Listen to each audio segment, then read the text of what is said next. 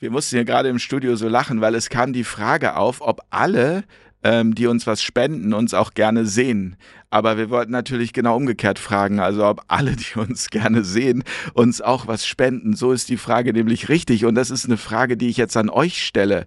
Ähm, wir brauchen nämlich eure Unterstützung. Wir sagen all denen Danke, die uns schon was geben. Und wir wären wirklich sehr froh, wenn der ein oder andere sagen würde, Mensch, ich schaue das regelmäßig, da kann ich doch mal den ein oder anderen Euro locker machen. Wir können euch versprechen, das Geld ist gut investiert in neue Projekte, in Fair Talk, in die Zukunft. Also vielen Dank von uns hier, vom ganzen Team. Bis bald. Bum, bum, bum.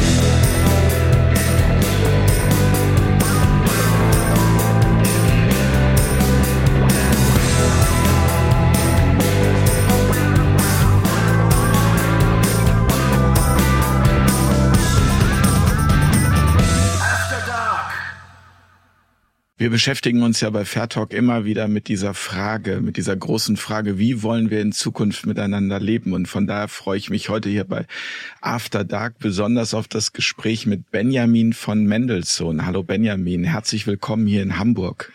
Danke. Hallo Jens. Wir werden heute über Tamera sprechen. Mhm. Das ist so eine kleine Lebensgemeinschaft, die aber sehr bekannt ist. Und ich bin sehr gespannt auf dieses Gespräch was du uns berichten wirst. Du bist nämlich schon sehr lange dort, seit 1998. Mhm. 25 Jahre. Wahnsinn. Mhm. Und hast jetzt fangen wir erstmal hier in Hamburg an, heute nicht so gute Erfahrungen gemacht mit unserer Hansestadt. Die haben dich, die haben dich abgeschleppt, also dein Auto abgeschleppt, obwohl das Parkticket nur 30 Minuten lang überschritten war. 42. Oh, 42. 42, da war der Abschleppdienst da. Ich habe sowas noch nie erlebt. Ja. Und, ähm, und die waren alle ganz verwundert, ne? Auch du hast da mit der Polizei gesprochen, auch im Hotel, das wollte irgendwie keiner glauben. Nee, die haben mir alle einreden wollen, da muss ein dickes Verbot gewesen sein, Baustelle oder irgendein Grund. War aber gar nichts. Einfach nur Parkschein abgelaufen. Aber die Polizistin hatte was Schönes zu dir gesagt. Sie hat ja, gesagt, hat gesagt, dass ihr Kollege wohl ziemlich schlecht drauf, muss einen schlechten Tag gehabt haben, weil man darf abschleppen, aber es macht nie jemand beim abgelaufenen Parkschein. Das wäre in Tamera nicht passiert. Nein, da Nein. gibt's sowas nicht. Schön, dass du da bist. Hm, ähm, du bist ähm, Tänzer, Choreograf und Körperarbeiter. Ja. Und scheint wie ein anderes Leben, aber ja. ich möchte erstmal auf deinen Namen zu sprechen kommen, von Mendelssohn. Mhm. Da fällt mir gleich Mendelssohn Bartholdy ein. Mhm. Gibt's da irgendeine Connection? Ja, ja, ganz direkt. Das ist mein vierfacher Urgroßonkel. Ach echt? Ja. Krass. Und wenn wir schon bei dem Namen sind, dann sage ich auch noch den anderen, der ist ein bisschen weniger bekannt, aber das kann auch am Antisemitismus liegen. Moses Mendelssohn, der Philosoph der Aufklärung. Eigentlich habe ich mich immer mehr mit ihm identifiziert. Vielleicht, weil ich es auch nie so hinbekommen habe. Aber mit ihm und seinem Menschenbild und damit konnte ich wirklich was anfangen. Das hat sich ein bisschen angefühlt immer wieder in meinen Sternstunden wie ein Vermächtnis. Wie war denn das Menschenbild? Naja, er, also er hat Toleranz gepredigt und zwar nicht die Toleranz, die ich mache alle Augen und Ohren zu und deswegen ist mir egal, was du machst, sondern eine, eine Toleranz aus einer tiefen Anteilnahme. Und sein ganz bekannte, seine ganz bekannte Devise ist, nach Wahrheit forschen, Schönheit lieben, Gutes wollen und das Beste tun. Das ist die Bestimmung des Menschen. Und das finde ich gründlich. Und trifft auch alles auf Tamera zu. Also da, wo ich jetzt gelandet bin, kann ich sagen, doch, mein geliebter Ur-Ur-Ur-Urgroßvater, ähm, ich folge immer noch diesem Leitbild, diesem human, humanen Leitbild. Mhm. Tamera. Als ich das zum ersten Mal nach langer Zeit wieder von Spock gehört habe, den ich auch herzlich begrüße, du bist nämlich da gewesen. Ich glaube für zwei Wochen oder für drei Wochen. Nee, es waren, glaube ich, zehn oder zwölf Tage. Okay, habe ich übertrieben. Aber ja, du warst ja. da. Ich, ich, ich war da, ja. du warst aber, da. Aber nicht im, im, in, in einem normalen Rahmen, so wie das sonst so ist für Work and Travel oder ähm, an irgendwelchen Seminaren teilnehmen, sondern ähm, das war eine dann tatsächlich eine spezielle Einladung, die da, äh, weil da organisiert wurde, eine Journalistengruppe einzuladen, die letztlich sich das mal anguckt, um, um natürlich dann den Gedanken von Tamera ein bisschen in die Welt zu tragen. Das war eine Premiere, das gab es vorher noch nie. Und, ich und auch um überhaupt das Thema der Medienmanipulation, das Thema der Medienmanipulation überhaupt ins Bewusstsein zu bringen, auch von Tamera, weil in dieser Zeit, du hast vorhin so schön gesagt, wie wollen wir in der Zukunft leben? Und ich möchte jetzt nicht pathetisch sein, aber es geht für viele auch um die Frage, wollen wir leben? Und das heißt, die Medienmanipulation, die im Moment betrieben wird mit dem kollektiven Bewusstsein, die ist schon alarmierend. So.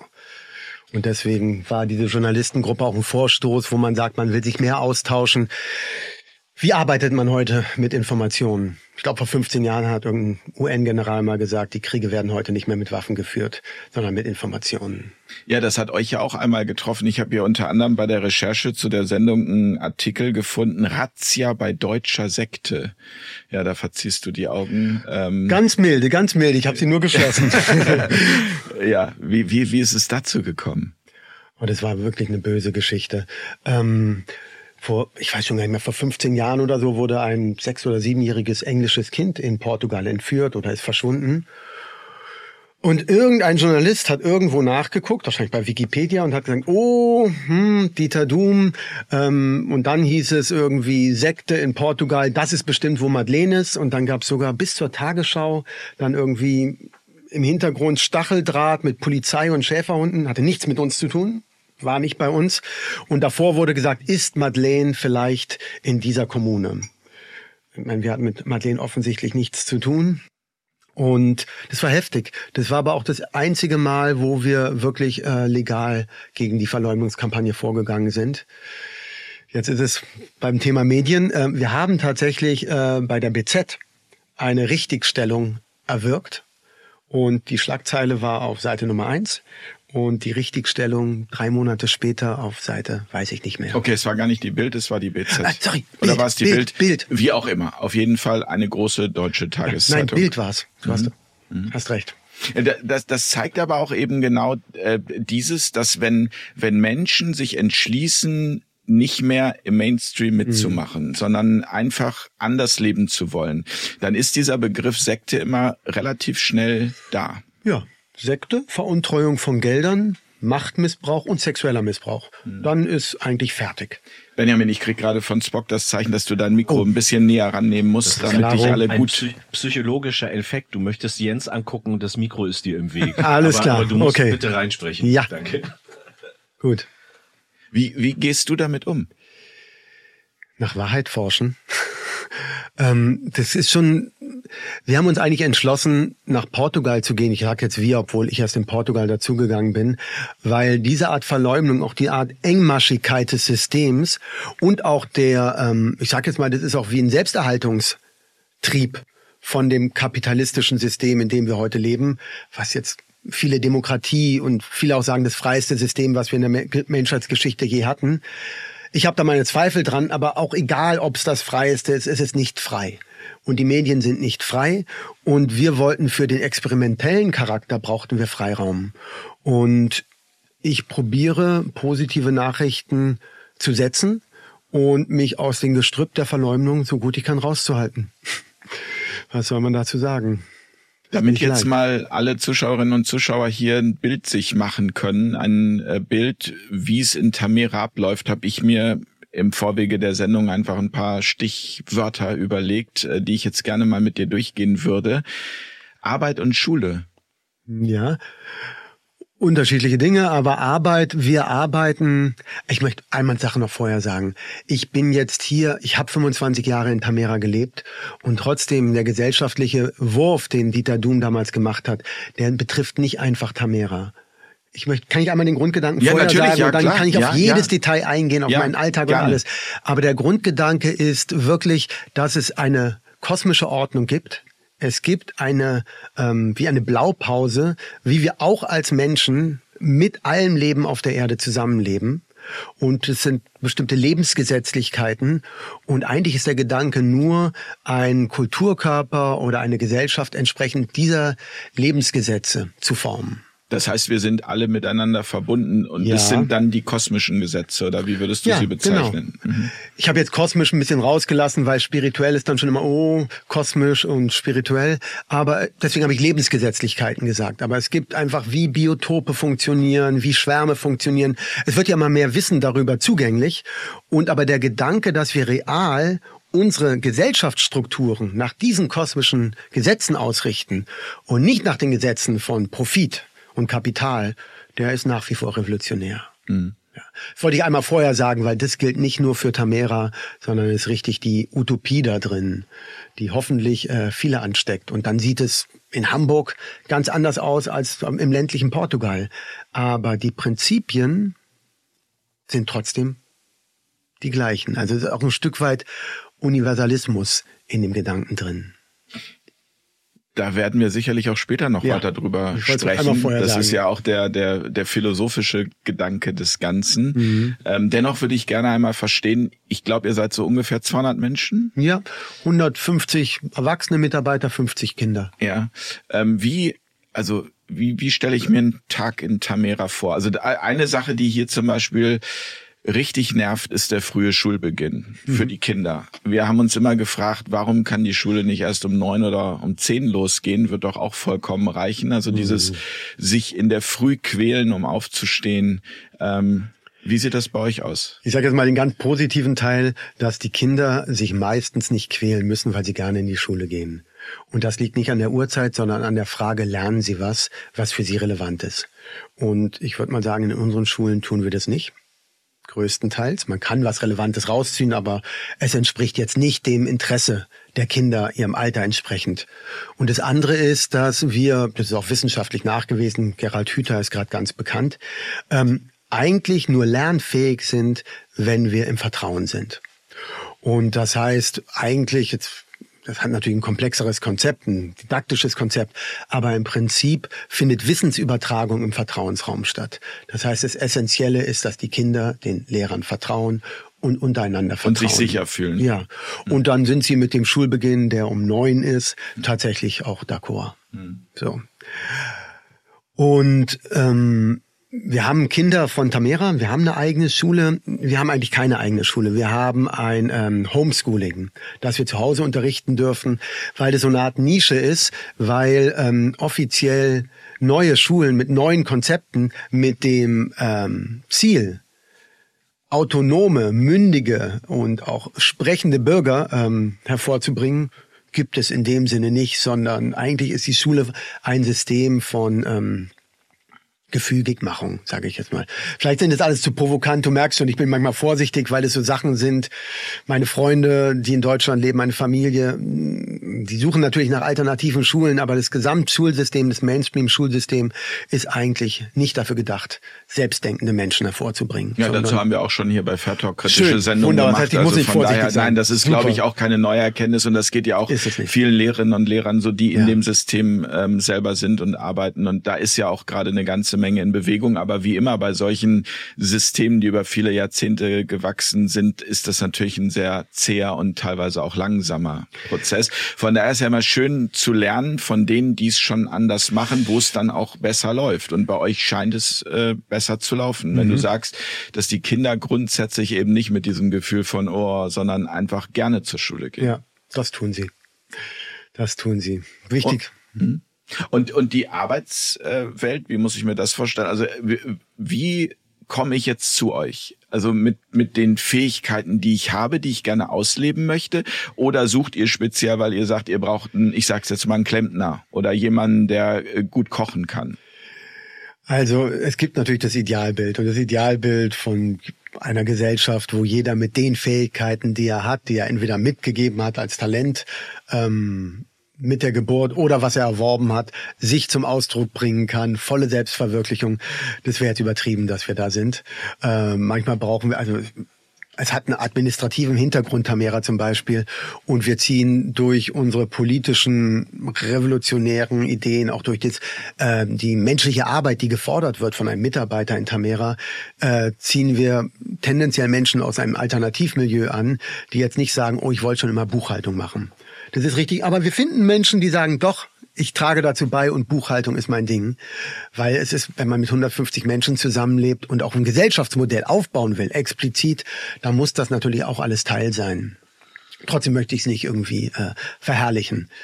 Jetzt ist es trotzdem so, dass man nicht festgeschrieben wird. Also wir probieren, dass Menschen ihre Fähigkeiten wirklich einbringen können und das, was dann gemacht werden muss, was ähm, die Gemeinschaft einfach erhält, ähm, so gut wie möglich gleichmäßig und gerecht verteilt wird. So würde ich mal ähm, ganz einfach sagen. Es sind ja auch Spülschichten, Kochen. Also es ist ja ganz reales Zusammenleben. Und da fallen auch die Dinge an, die im realen Leben anfallen. Was sind das für Menschen, die zu euch kommen? Also an welchem Punkt sind die im Leben? Ist das immer dieser Aussteigergedanke? Ja, ich muss sagen, über die Jahre ist es mehr ein Einsteigergedanke geworden. Hm. Mit Corona ist nochmal eine richtige Welle gekommen von Menschen, die einfach sagen, die, wir, wir können gerade niemanden aufnehmen in Tamera. Das heißt, wir wachsen seit über zehn Jahren nicht, weil wir eine Baustopp haben. Also von der Infrastruktur her haben wir eigentlich wie eine Drosselung, wächst langsamer. Und da ist auch was dran, weil die Substanz, die am Anfang des Projektes zwischen 30 bis 50 Menschen echt funktioniert hat, die Vertrauenssubstanz, richtig die Werte von Transparenz und dadurch kein Machtmissbrauch, die Werte von Vertrauensbildung durch Transparenz und Wahrheit, das haben wir noch nicht geschafft auf die Größe, die wir haben. Wir arbeiten eigentlich hinterher.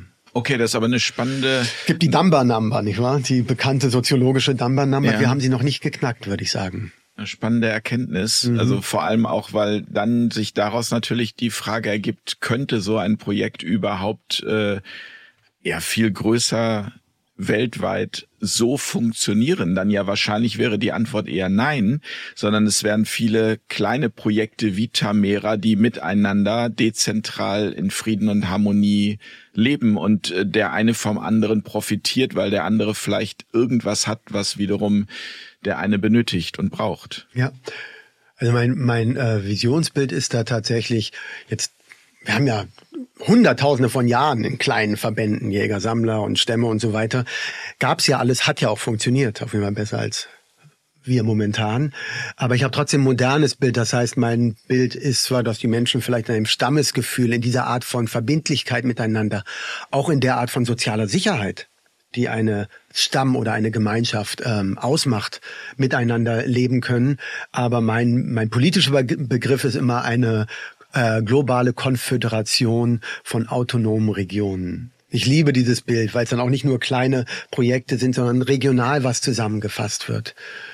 Auch ja. wenn ich, wenn ich über Corona eigentlich gar nicht mehr so gerne reden mag, aber bezogen auf euer Projekt finde ich es spannend. Seid ihr da dann an eure Grenzen auch gestoßen? Also gab es dadurch dann auch diese Spaltung, die es in der gesamten Gesellschaft gab, gab es die plötzlich auch bei euch? Also es gab Polarisierung. Und es sind ja auch wirklich viele Gemeinschaftsprojekte und andere Projekte auch in der Corona-Zeit krachen gegangen. Und da wir auch ganz explizit keine abgetrennte Insel sein wollen, sondern bewusst ein Teil einer globalisierten Gesellschaft, ähm, haben wir das auch eingelassen. Und ich kann sagen, Corona und die Regulierung haben uns nicht zu Fall gebracht. Da waren wir, da sind wir sogar eher mal wieder, wir waren eher ein bisschen stolz, dass wir darauf nicht einsteigen, sondern weiter bei unseren Heilungsgedanken bleiben und auch bei ähm, ja, den Gedanken nicht von Ausgrenzung oder von relativ absurden, medizinisch relativ absurden Maßnahmen. Das hat uns eher sogar wieder das Gefühl gegeben, mit all den Prozessen, in denen wir real stecken, weil wir Teil der Gesellschaft sind, auch innerlich Teil der Gesellschaft, ähm, hat uns das eher ein bisschen stolz gegeben, dass wir uns haben nicht kriegen lassen. Offiziell wurden wir dann als ein, ähm, damit die ähm, Administration um uns rum damit umgehen kann, äh, die Autoritäten, waren wir dann einfach ein Haushalt. Mhm. Ein Haushalt mit 200 Menschen. Ja. Wie geht ihr, Benjamin, grundsätzlich mit Streit um? Naja, also. Ihr seid ja ein Friedensprojekt. Genau. Und ähm, da ist ja immer dann doch so die Frage, inwieweit äh, alle immer 24 Stunden, äh, 24-7 mit sich selbst im Frieden sind. Das ist ja eine Herausforderung.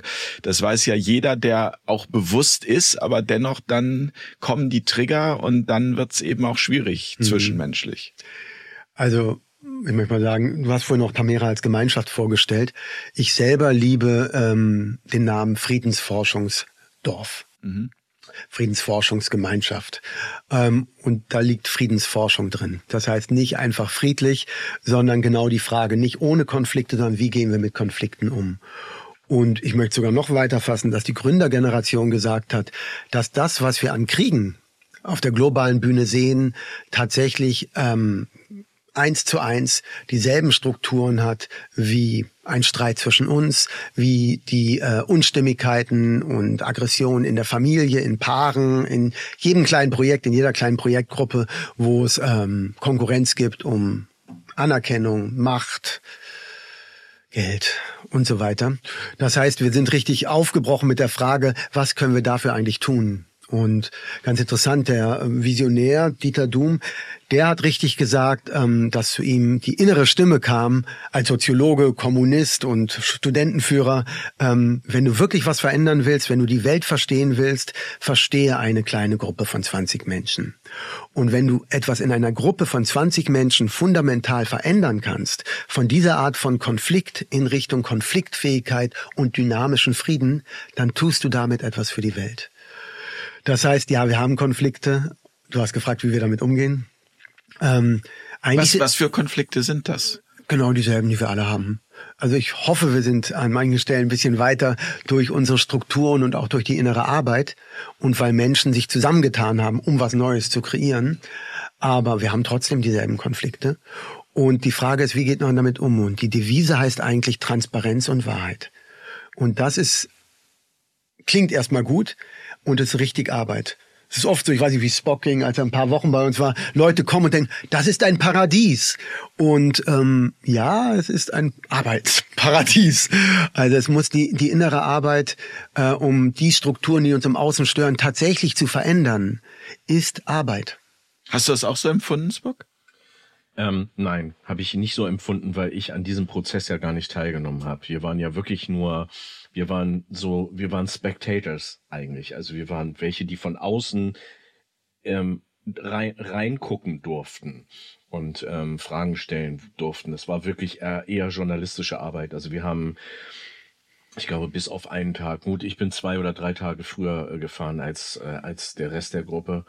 Ähm, aber außer einmal ähm, dabei zu helfen, ähm, aufzuräumen, um irgendwie den, den, den ähm, öffentlichen Bereich, der dann demnächst ja zum Sommer hin bevölkert werden sollte, wieder mit Gästen ein bisschen beim Aufräumen zu helfen, ähm, waren wir an diesen gemeinschaftlichen Prozessen, ähm, wie auch an der Liebesschule oder sowas, waren wir, waren wir gar nicht beteiligt. Mhm. Also wir haben nur Vorträge vielleicht ein bisschen bekommen, wir haben ähm, Zeit bekommen, um mit einigen Protagonisten ähm, zu sprechen. Wir hatten einen Tag mit Sabine, wir hatten einen halben Tag mit Delon und du hast bei uns im Haus einen Vortrag gehalten. Delon ist Dieter Doom, ne? Mhm. Und Sabine ja. Lichtenfels. Genau. Genau. Und ähm, ja, also das heißt, an diesen Prozessen habe ich gar nicht teilgenommen. Mhm. Aber Liebesschule, du hast es schon gerade erwähnt, jetzt kommen wir mal zu diesem äh, großen Begriff Liebesschule und ja auch diesem Klischee, das ich immer von Tamera hatte bisher, bis ich eben dann mit Spock da eingestiegen bin und halt am Anfang, als er erzählt hat, dass er dorthin fährt, ja gut, ich bin auf der anderen Seite auch äh, Komiker, von daher äh, liegt das in meiner Natur dann auch den ein oder anderen Spruch zu machen. Also dieses wilde, jeder mit jedem und äh, alle so, wie sie Lust haben. Ist das so? Also, ähm, die Vorstellungen, die du dir davon machst, sind deine. Dafür musst du Verantwortung übernehmen. In meiner Analyse kommen sie auch aus einem äh, echt sexualfeindlichen und unterdrückten äh, Geschichtsverlauf. Also wirklich, also was mit Frauen gemacht wurde, mit wissenden Frauen, der Sinnlichkeit überhaupt ist grausam. Das ist nicht einfach nur schlimm, sondern wirklich grausam, weiß man ja. Da wären wir bei der Kirche, oder? Hauptsächlich? Ja, bei der Kirche, aber überhaupt, es gab auch schon vor äh, der christlichen Kirche, es gibt einfach eine patriarchale Struktur, wo äh, an einer bestimmten, fünf, vor 5000 Jahren die Männer gesagt haben, Macht, Macht anstatt ähm, Kontaktfähigkeit, würde ich es mal nennen. Und eigentlich ist meine, wenn ich es ganz provokant mache, beruht die ganze patriarchale Machtstruktur auf einen ungeheuren sexuellen Minderwertigkeitskomplex des Mannes. Das heißt, ja, es ist ein Thema, dass wir die Sexualität von Angst und Unterdrückung befreien wollen. Das heißt, wenn du sagst freie Liebe und freie Sexualität im Sinne von ohne Angst, ohne Unterdrückung, dann ja, daran arbeiten wir immer noch. Dann hat es die Möglichkeit, dass man viel macht. Es hat aber auch die Möglichkeit, dass man erkennt, krass, ich habe mein ganzes Leben total viel gemacht und muss mal zu mir kommen, weil auch meine sexuelle Hyperaktivität ist einem kollektiven und persönlichen Trauma entsprungen. Diese Unterdrückung der Sexualität führt ja nicht nur ähm, zu Freistrampeln und Überaktivität in der, ähm, wie hieß sie, Sexual Revolution of the 60s, sondern auch äh, dazu, dass Menschen völlig die Orientierung verlieren, was eigentlich ihre eigene Sinnlichkeit, und jetzt sage ich mal vorsichtig, Sinnlichkeit ist. Und wie man sich das vorstellen kann, ja, solange es transparent ist und im Vertrauen geschieht, heute würde man es Konsent nennen, darf man in Tamera sexuell so leben, wie man will. Ein Teil der Entprivatisierung der Sexualität allerdings ist, dass Leute auch was dazu sagen. So. Also ist, ist es aber, wir, wir brauchen ja immer, oder um es zu verstehen, wenn man nicht selbst dort war, bestimmte Schubladen. Also stelle ich es mir eher vor wie dann offene Beziehungen. Also geht ihr oder oder weiß der oder diejenige, die zu euch kommt, dass das auch in einer gewissen Form erwartet wird oder wird gar nichts erwartet und es entwickelt sich dann oder das ist ja ein hochkomplexes und, und sehr, sehr schwieriges Thema. Ich habe immer wieder Menschen getroffen, die gesagt haben, dass, äh, so wie ich drüber rede, ich sage immer, freie Sexualität heißt frei. Das heißt, frei von Erwartung, von Muss, von diesem ganzen Handlungszwang, als Männer, Performancezwang, sexueller, noch und nöcher. Trotzdem habe ich auch immer wieder gehört, dass Menschen in dem Feld von Tamera ähm, gefühl, gefühlt haben, krass, hier wird was so anderes erwartet, als wie ich konditioniert bin. Sollte nicht der Fall sein, aber es ist ein Feld der Freiheit. Äh, der wachsenden Freiheit. Das heißt, es kann gut sein, dass man in Konflikt kommt mit seinen Konditionierungen wie man bisher gelebt hat. Und ähm, es gibt kein Ideal, man muss nicht. Es gibt eine Tendenz, dass wenn man ähm, den Riegel wegnimmt und sagt, ihr dürft hier, ähm, dass Menschen dann auch wollen. Und da ist es was ganz Faszinierendes, was ich selber so erlebt habe, als ich vor 25 Jahren nach Tamera kam mit meiner Freundin, Mutter meines einjährigen Kindes, auf der Suche nach anderen Beziehungsmodellen und so weiter, wo ich total begeistert war und auch weiß, dass Tamera auch so ein, auch ein Vorteil hat, dass es äh, der männlichen Lust, viele, viele Frauen zu haben, entgegenkommt. Aber was wollen denn Frauen? Und was ich erlebt habe, war, dass ich begeistert war am Anfang und dann fing meine Partnerin an zu merken, krass, ich werde hier wirklich mit Würde behandelt für mein sexuelles Wesen. Und dann hat sie angefangen aufzumachen und dann konnte ich das, was ich vorhin genannt habe als Ursprung des Patriarchats, in mir spüren, dass nämlich Angst da ist. Und also Angst, sie zu verlieren. Ja, Verlustangst. Verlustangst und im, auf dem freien Markt der Möglichkeiten nicht zu bestehen. So. Dann ist Eigenliebe und Selbstliebe ein großes Thema, zentral oder? da drin. Weil, Absolut weil, zentral. Wenn ich Angst habe, den anderen zu verlieren, und diese Eifersucht entsteht, dann hat das ja auch ganz viel mit diesem Besitzen wollen zu tun. Ja.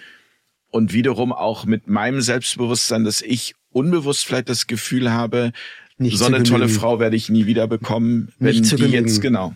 Nicht zu genügen. Das ist, glaube ich, eine kollektive Männerkrankheit des Patriarchats und wird kräftig überkompensiert. Ich weiß nicht, ob du Donna Leon kennst, eine Schriftstellerin, die so locker gesagt hat, Raketen, Düsenjäger, alles Pimmelkram.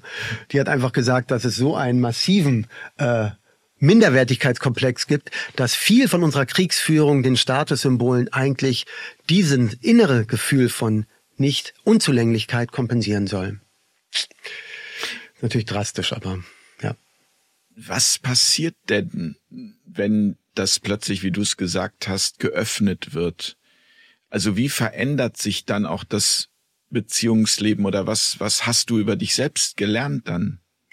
Das, was ich gerade gesagt habe, konnte ich wirklich in mir entdecken und ich habe gemerkt, was du gerade schon gesagt hast, dass ich eigentlich einen Selbstwert und da bin ich immer noch bei, das ist ein langer Weg nach 5000 Jahren Patriarchat, ähm, ein Selbstwert und ein Vertrauen zu mir als sinnliches Wesen hier auf dieser Erde finden muss. Und das ist in unserer Kultur nicht gegeben. Sie ist eigentlich sinnesfeindlich. Deswegen, äh, ich mach's jetzt, ich möchte ein bisschen weglenken von der reinen Sexualität, weil stimmt, man darf so leben, wie man will. Man muss es aber auch fertig bringen. Sprich, man kann äh, loslegen auf der freien Wildbahn und dann muss man aber auch merken, krass, und meine Partnerin darf das auch. Und das ist für Männer essentiell. Aber viel früher in unserer Gesellschaft gibt es was, wo unsere Lebensenergien kontrolliert werden. Also dieses Finger weg, wenn man anfassen will, die Neugier des Kindes, all das wird so früh eingeschnitten, lange bevor es überhaupt um Sexualität geht. Und es sind dann aber alles Muster, die wir in unsere Sexualität reintragen. Ja, und ich konnte über mich lernen, zum Beispiel, dass diese Art von Verlustangst wir tragen ja total viel in unseren Partnerschaften und Beziehungen aus, wo wir denken, der andere ist dafür verantwortlich, was eigentlich frühkindliche Entwicklungstraumata sind, die gar nichts mit dem anderen zu tun haben. Sprich, wir müssen ja aus diesem Spiegelkabinett irgendwie aussteigen. Und in Tamera. Dass der andere uns spiegelt und, und das äh, bei uns zu heilen ist. Genau, genau. Ja, dass wir das, was sich im inneren Schmerz bereitet, auf den anderen projizieren. Und das tun wir tatsächlich von den Zweierbeziehungen an. Ähm, über ganze Nationalstaaten sagen, äh, ihr seid schuld an unserem an unserer Misere. Es ist wirklich, das ist, das rechne ich schon Dieter Dumm hoch an, dass er diese relativ lückenlos in seiner Doktorarbeit Angst im Kapitalismus hieß sie damals, äh, relativ lückenlos gezeigt hat, wie die politischen Systeme, in denen wir jetzt leben, äh, aus einem, aus einer inneren Leerheit und Hohlheit und eigentlich Inkompetenz dem Leben gegenüber generiert werden. Und auch, dass der Gedanke einer politischen Revolution und politischer Arbeit ohne diese innere Transformationsarbeit zu machen, eigentlich fruchtlos bleiben wird. Hm. Ich würde gerne noch mal auf diesen Aspekt Eigenliebe zu sprechen kommen, weil das ist was, was so ein großes Thema ist mhm. und das ist auch so wertvoll, finde ich, wenn, also als ich das verstanden habe, und das hat mehrere Jahrzehnte gedauert. Also vor 20 Jahren äh, habe ich das noch nicht verstanden gehabt, dass es nicht darum geht, dass der andere mich glücklich macht, ja. sondern dass es darum geht, dass ich selbst in die Erfüllung, ins Glück komme und dann, wenn meine Partnerin das auch erreicht, wir dann eine glückliche Beziehung, die eben nicht an irgendwelche Bedingungen geknüpft ist. Und dieser Prozess aber, wie du es gesagt hast, das ist halt kein Honigschlecken. Das, das ist nicht so irgendwie mal eben drüber nachgedacht, zwei Gespräche geführt und ach so, dann funktioniert das so, sondern in diese, in diese Eigenliebe reinzukommen. Was ist da dein Weg gewesen oder was ist der Weg von Tamera? Okay, also du hast jetzt gerade richtig schön beschrieben, wenn, wenn wir sagen, wir wollen gerne eine Kultur aufbauen, die auf Lebensgesetzlichkeiten beruht, dann ist das eine. Du hast ganz stark gesagt, die Selbstliebe in dir aufbauen. Was ich erlebt habe, ist, dass es ähm, viel Innenarbeit ist, dass ich aber auch das Gefühl haben muss, dass ich etwas beitragen kann. Jetzt nicht übermäßig und größenwahnsinnig, aber das ist ein Teil meines Selbstwertes, dass, ähm, wenn mir als Kind immer gesagt wurde, aus dir wird sowieso nichts oder was Musiker oder Bank Bankier oder was sich, was man so werden soll in den Familien, meiner zum Beispiel, ähm, dann ist damit, dann wird damit so ein Defizit geschaffen, was, wo man ständig nacharbeitet. Und für mich waren wirklich die heilsamen Momente eigentlich spirituelle Momente der Verbundenheit, reale Erlebnisse, dass es neben dem, was ich als real empfinde, eine andere Realität gibt. Eine, dass das nicht nur Hokuspokus ist von einigen Auserwählten, dieses Gefühl der Verbundenheit und auch ein Gefühl absoluter Liebe, in dem lebe ich nicht immer, aber ich habe kleinere Erleuchtungserlebnisse gehabt, wo ich wusste, das stimmt. Und diese Wahrheit ist dann viel wahrer als das, was ich in meinem Alltag als wahr empfinde. Und das ist auch der Punkt, aus dem wir eigentlich eine Kultur generieren wollen. Einfach mal als Gedanke. Und als für den Selbstwert war das für mich, für die Selbstfindung war das unerlässlich, dass ich merke, dass dieser Bruch, der ja nach Walter Schubert Eros und Religion die tiefsten Wunden im Menschen sind im erotischen Bereich und im religiösen hat er es genannt, heute würde man sagen spirituellen Bereich. Das sind die tiefsten Wunden. Und ich glaube, für den Heilungsprozess, in dem wir jetzt gesellschaftlich, den wir antreten müssen, damit es alles überhaupt noch gut geht, ähm, müssen wir diese Wunden bedenken. müssen wir diese Wunden aufheben und Vertrauensräume schaffen, wo wir sie spüren können, aufsteigen lassen können, Heilungsmodalitäten dafür finden können, ein Milieu schaffen, wo es heilen kann und dann auch ganz reale Gesellschaftsstrukturen.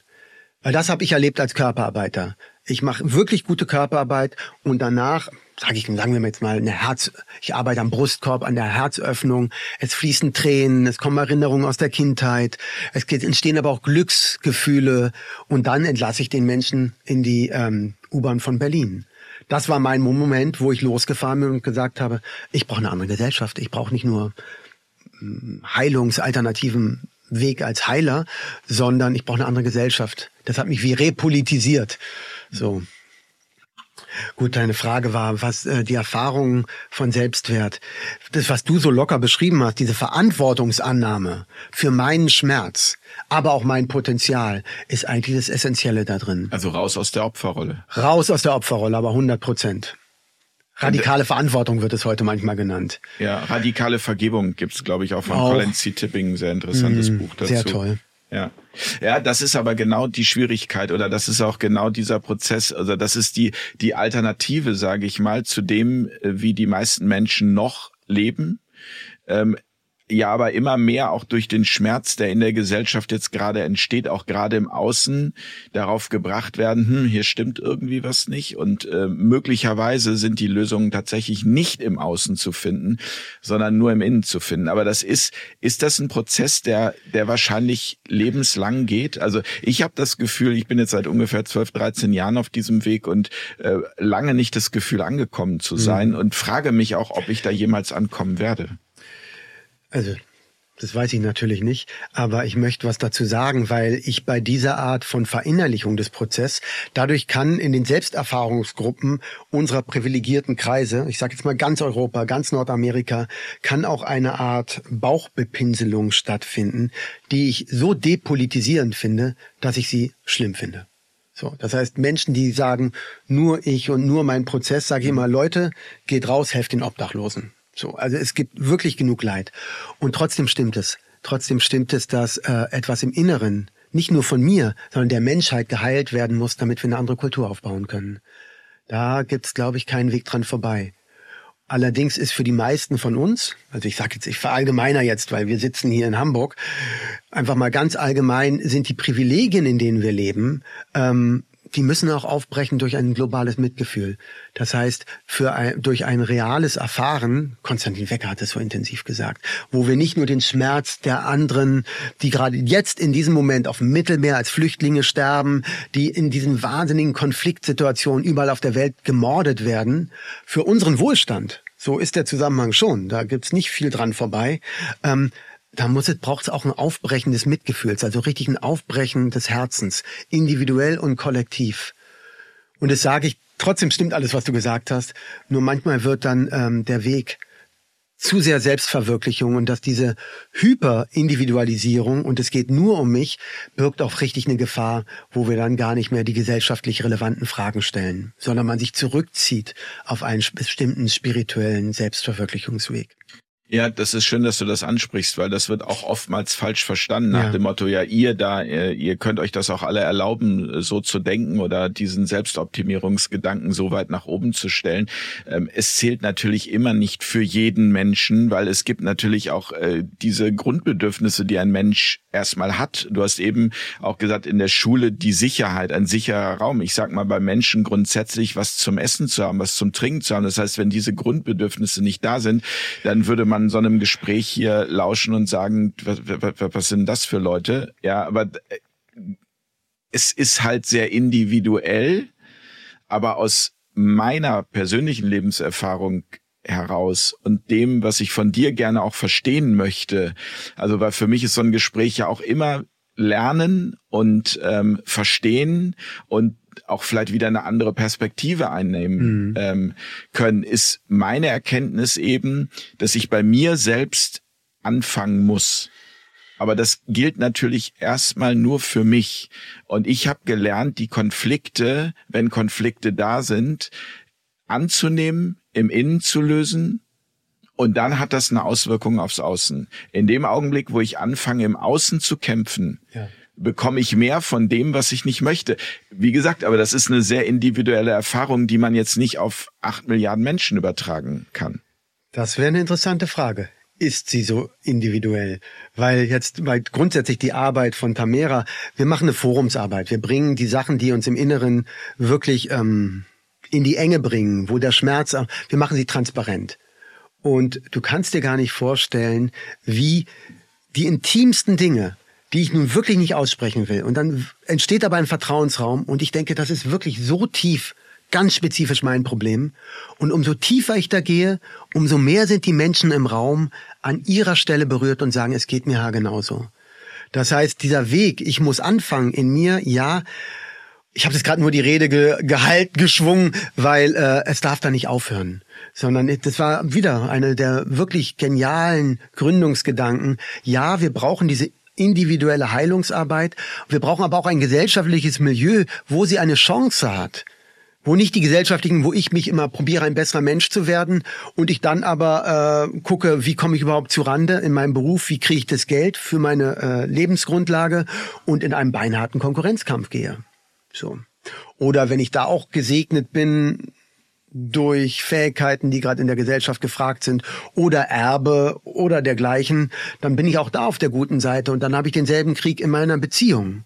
Das heißt, ja, im Inneren bearbeiten und ein Milieu schaffen, das es auch gesellschaftlich heilen kann. Und dieses Milieu schaffe ich dadurch, indem ich mich verletzlich zeige. Verstehe ich das richtig? Das ist auch Weil dann sich die ähm, Tür öffnet auch zum anderen, der sich dann auch verletzlich zeigen kann. Ja, ja, erlebe ich immer wieder. Sorry, mir fallen gerade die ganzen Falltüren auf, weil verletzlich ja. Ich war ja lange in einer Leitungsposition in Tamera.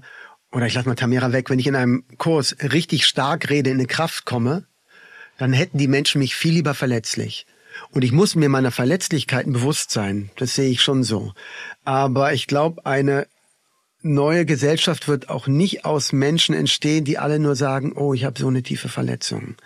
Weil genauso wahr ist, dass du und ich und Spock und alle anderen ein wahnsinniges Kraftpotenzial und Kreativpotenzial haben, was gestaut ist. Das heißt, ja, Verletzlichkeit zeigen, da wo sie ist, und aber auch Räume schaffen, wo die volle kreative Energie, das volle Potenzial zum Tragen kommen kann. So ist ein echter Grenzgang, aber durch Veröffentlichung durch tatsächlich die intimsten Dinge sind eben nicht privat, sondern ein Politikum, weil sie am Ende das sind, was auch die globale Bühne der Politik bestimmt. Vielleicht müssen wir den Begriff Verletzlichkeit da auch noch mal ein ja. bisschen definieren in Richtung, also sich ehrlich emotional zu zeigen und auch ehrlich zu antworten. Und wenn einer anfängt damit, dann wie du so schön sagst, dann ist das wie so ein Dominoeffekt ja. und dann entsteht plötzlich eine Energie im Raum, aus der dann ja auch das Neue, also genau. diese neue Kraft äh, sich bilden kann. Genau. Ja, das war schön gerade mit der Verletzlich. Ich habe das mit der Verletzlichkeit nur gesagt, weil wir auch echt, wenn wir zulassen, wahrzunehmen, wenn wir anfangen wahrzunehmen, was jetzt gerade in diesem Moment geschieht, mit dem Leben auf der Erde, jetzt nicht nur mit Menschen.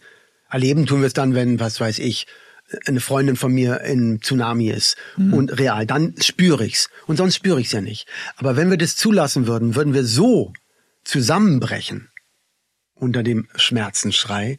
Deswegen habe ich gesagt, mhm. ja, unbedingt, unbedingt ja und aber auch nicht nur das Privileg, dass wir unsere Wunde bepinseln. Nur deswegen habe ich es gesagt. Ja, das du hast der, komplett das, recht. Das mit der Wunde bepinseln ist ja so auch das, also das funktioniert ja auch mit anderen Mechanismen. Ich habe in den ersten Jahren immer festgestellt, dass ich halt zum Beispiel hier liegen jetzt verschiedene Bücher auf dem Tisch, aber immer ein Buch nach dem anderen brauchte, um meine Wunden zu überdecken, so wie so ein Pflaster. Und immer mhm. wenn ich das gelesen habe, habe ich gedacht, es fühlt sich alles schön und ganz und richtig an. Und wenn ich das Buch dann weggelegt habe, dann war plötzlich wieder diese diese Angst da, dieser Zweifel mhm. da. Und ähm, das deswegen ist das ja auch so ein Prozess, der also dieser Heilungsprozess, der dauert halt einfach, wie lange er auch dauern muss. Also mhm. die die ich, ich glaube, dass auch das kann man nicht beantworten. Man kann es nicht wegzaubern, sondern es gehört einfach immer ein, ein Weg dazu. Und das meinte ich eben mit bis vielleicht zum Lebensende. Hm. Ja.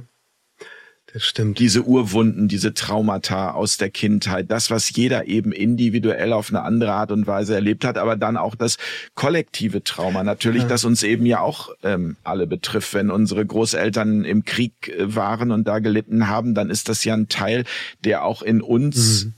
weiterwirkt. Ja, mindestens epigenetisch.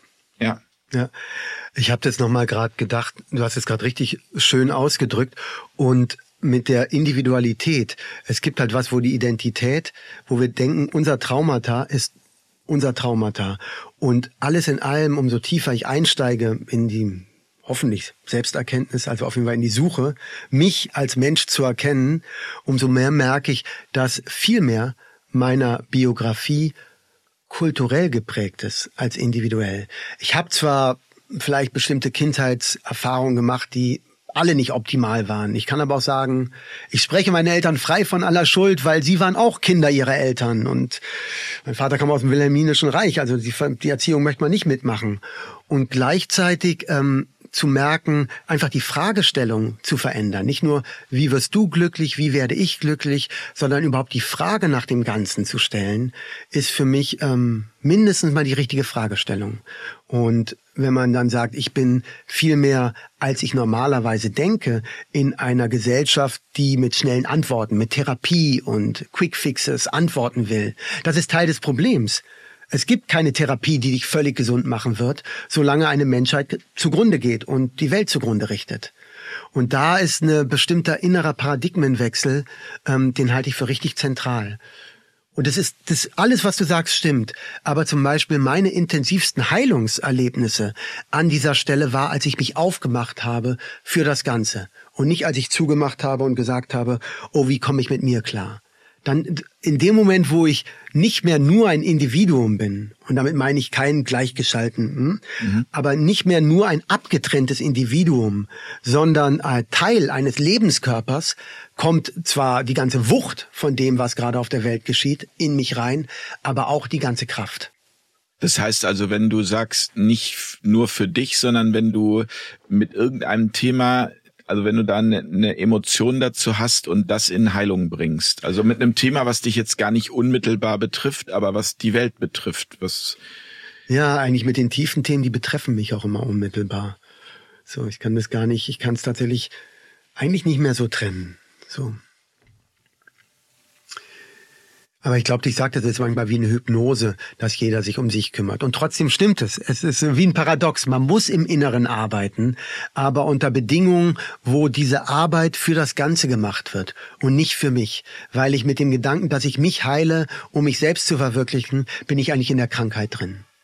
Nun ist aber die Frage, wenn du also jetzt einfach äh, nicht, dass du das bist, aber jetzt nur mal als Beispiel in der Angst bist, mhm. dann ist es ja erstmal wichtig, aus der Angst ja. irgendwie auch rauszukommen. Also da sind wir dann ja doch erstmal bei dem Individuellen, oder nicht? Weil ich glaube, aus der Angst heraus jetzt für andere was zu machen, ist schon wieder schwierig. Also das, das heißt, ich, ich brauche ja erstmal quasi äh, wiederum eine Vertrauensbasis, von der aus ich dann auch für Stimmt total. das andere wirken kann. Ja, und es gibt ja auch totale altruistische Kompensation, wo man hilft, hilft, hilft, hilft, weil man sich nicht traut, seine eigene Wunde anzugucken. Mhm. Das meine ich nicht. Ähm, und du hast gerade gesagt, nicht, dass du mir sagen möchtest, also ich bin in der Angst. Das meine ich ja gerade. Ich bin mir auch nicht zu schade zu sagen, ich komme aus 5000 Jahren Kriegsgeschichte. Ich bin in der Angst und entweder ich spür's oder ich spür's nicht. So, es gibt also, wenn es ein, wir hatten das so schön formuliert, weil es der Dalai Lama, der gesagt, nee, Albert Schweitzer, der hat gesagt, es gibt keine Heilung für den Einzelnen, solange noch ein Kind hungert. Das sind radikale Aussagen. Man kann aber auch ganz cool sagen, die sind systemtheoretisch. Mhm. So, weil wir ein Lebenskörper sind. So, dann kann man sich abgrenzen oder jetzt gated communities. Man kann viel machen. Aber ich glaube, die kollektive Erkenntnis heißt, wir sind wirklich ein Lebenskörper miteinander als Menschen und auch mit allem anderen Leben auf der Erde. Ich glaube, wenn wir überhaupt das als Fragestellung für die Gesellschaftsgestaltung haben, dann, weil wir haben ja gar nicht alle Antworten, aber die richtige Fragestellung. Ja. Wie gehst du mit Angst dann um? Hm. Meine Angst ist ja jetzt so in der Definition tatsächlich Enge. Sprich, ich werde eigentlich im Angstzustand, entdecke ich meistens eine Wunde von mir. Und dann, ähm, ich probiere auf jeden Fall in der Angst nicht aus dem Affekt zu handeln. Ist übrigens auch eine unserer äh, Orientierung fürs Leben in Tamera. Handle nicht aus dem Affekt, nicht aus dem emotionalen Affekt, Affekt, aber folge der Angst bis zu ihrem Ursprung. Und das meinte ich gerade. Dann komme ich einerseits bei ähm, Kindheitserinnerungen, persönlichen Erinnerungen an. Wenn ich aber tiefer gehe, komme ich auch an Erinnerungen, die ich gar nicht habe, die ich in diesem Leben gar nicht erlebt habe, wo ich an äh, Bilder im Inneren komme, die so grausam sind, dass sie gar nicht meiner Biografie entsprechen. Und da merke ich krass, so tief gehen die kollektiven Ängste, die wir normalerweise weghalten. Ja. Und, und jetzt zur Lebensweise in Tamera.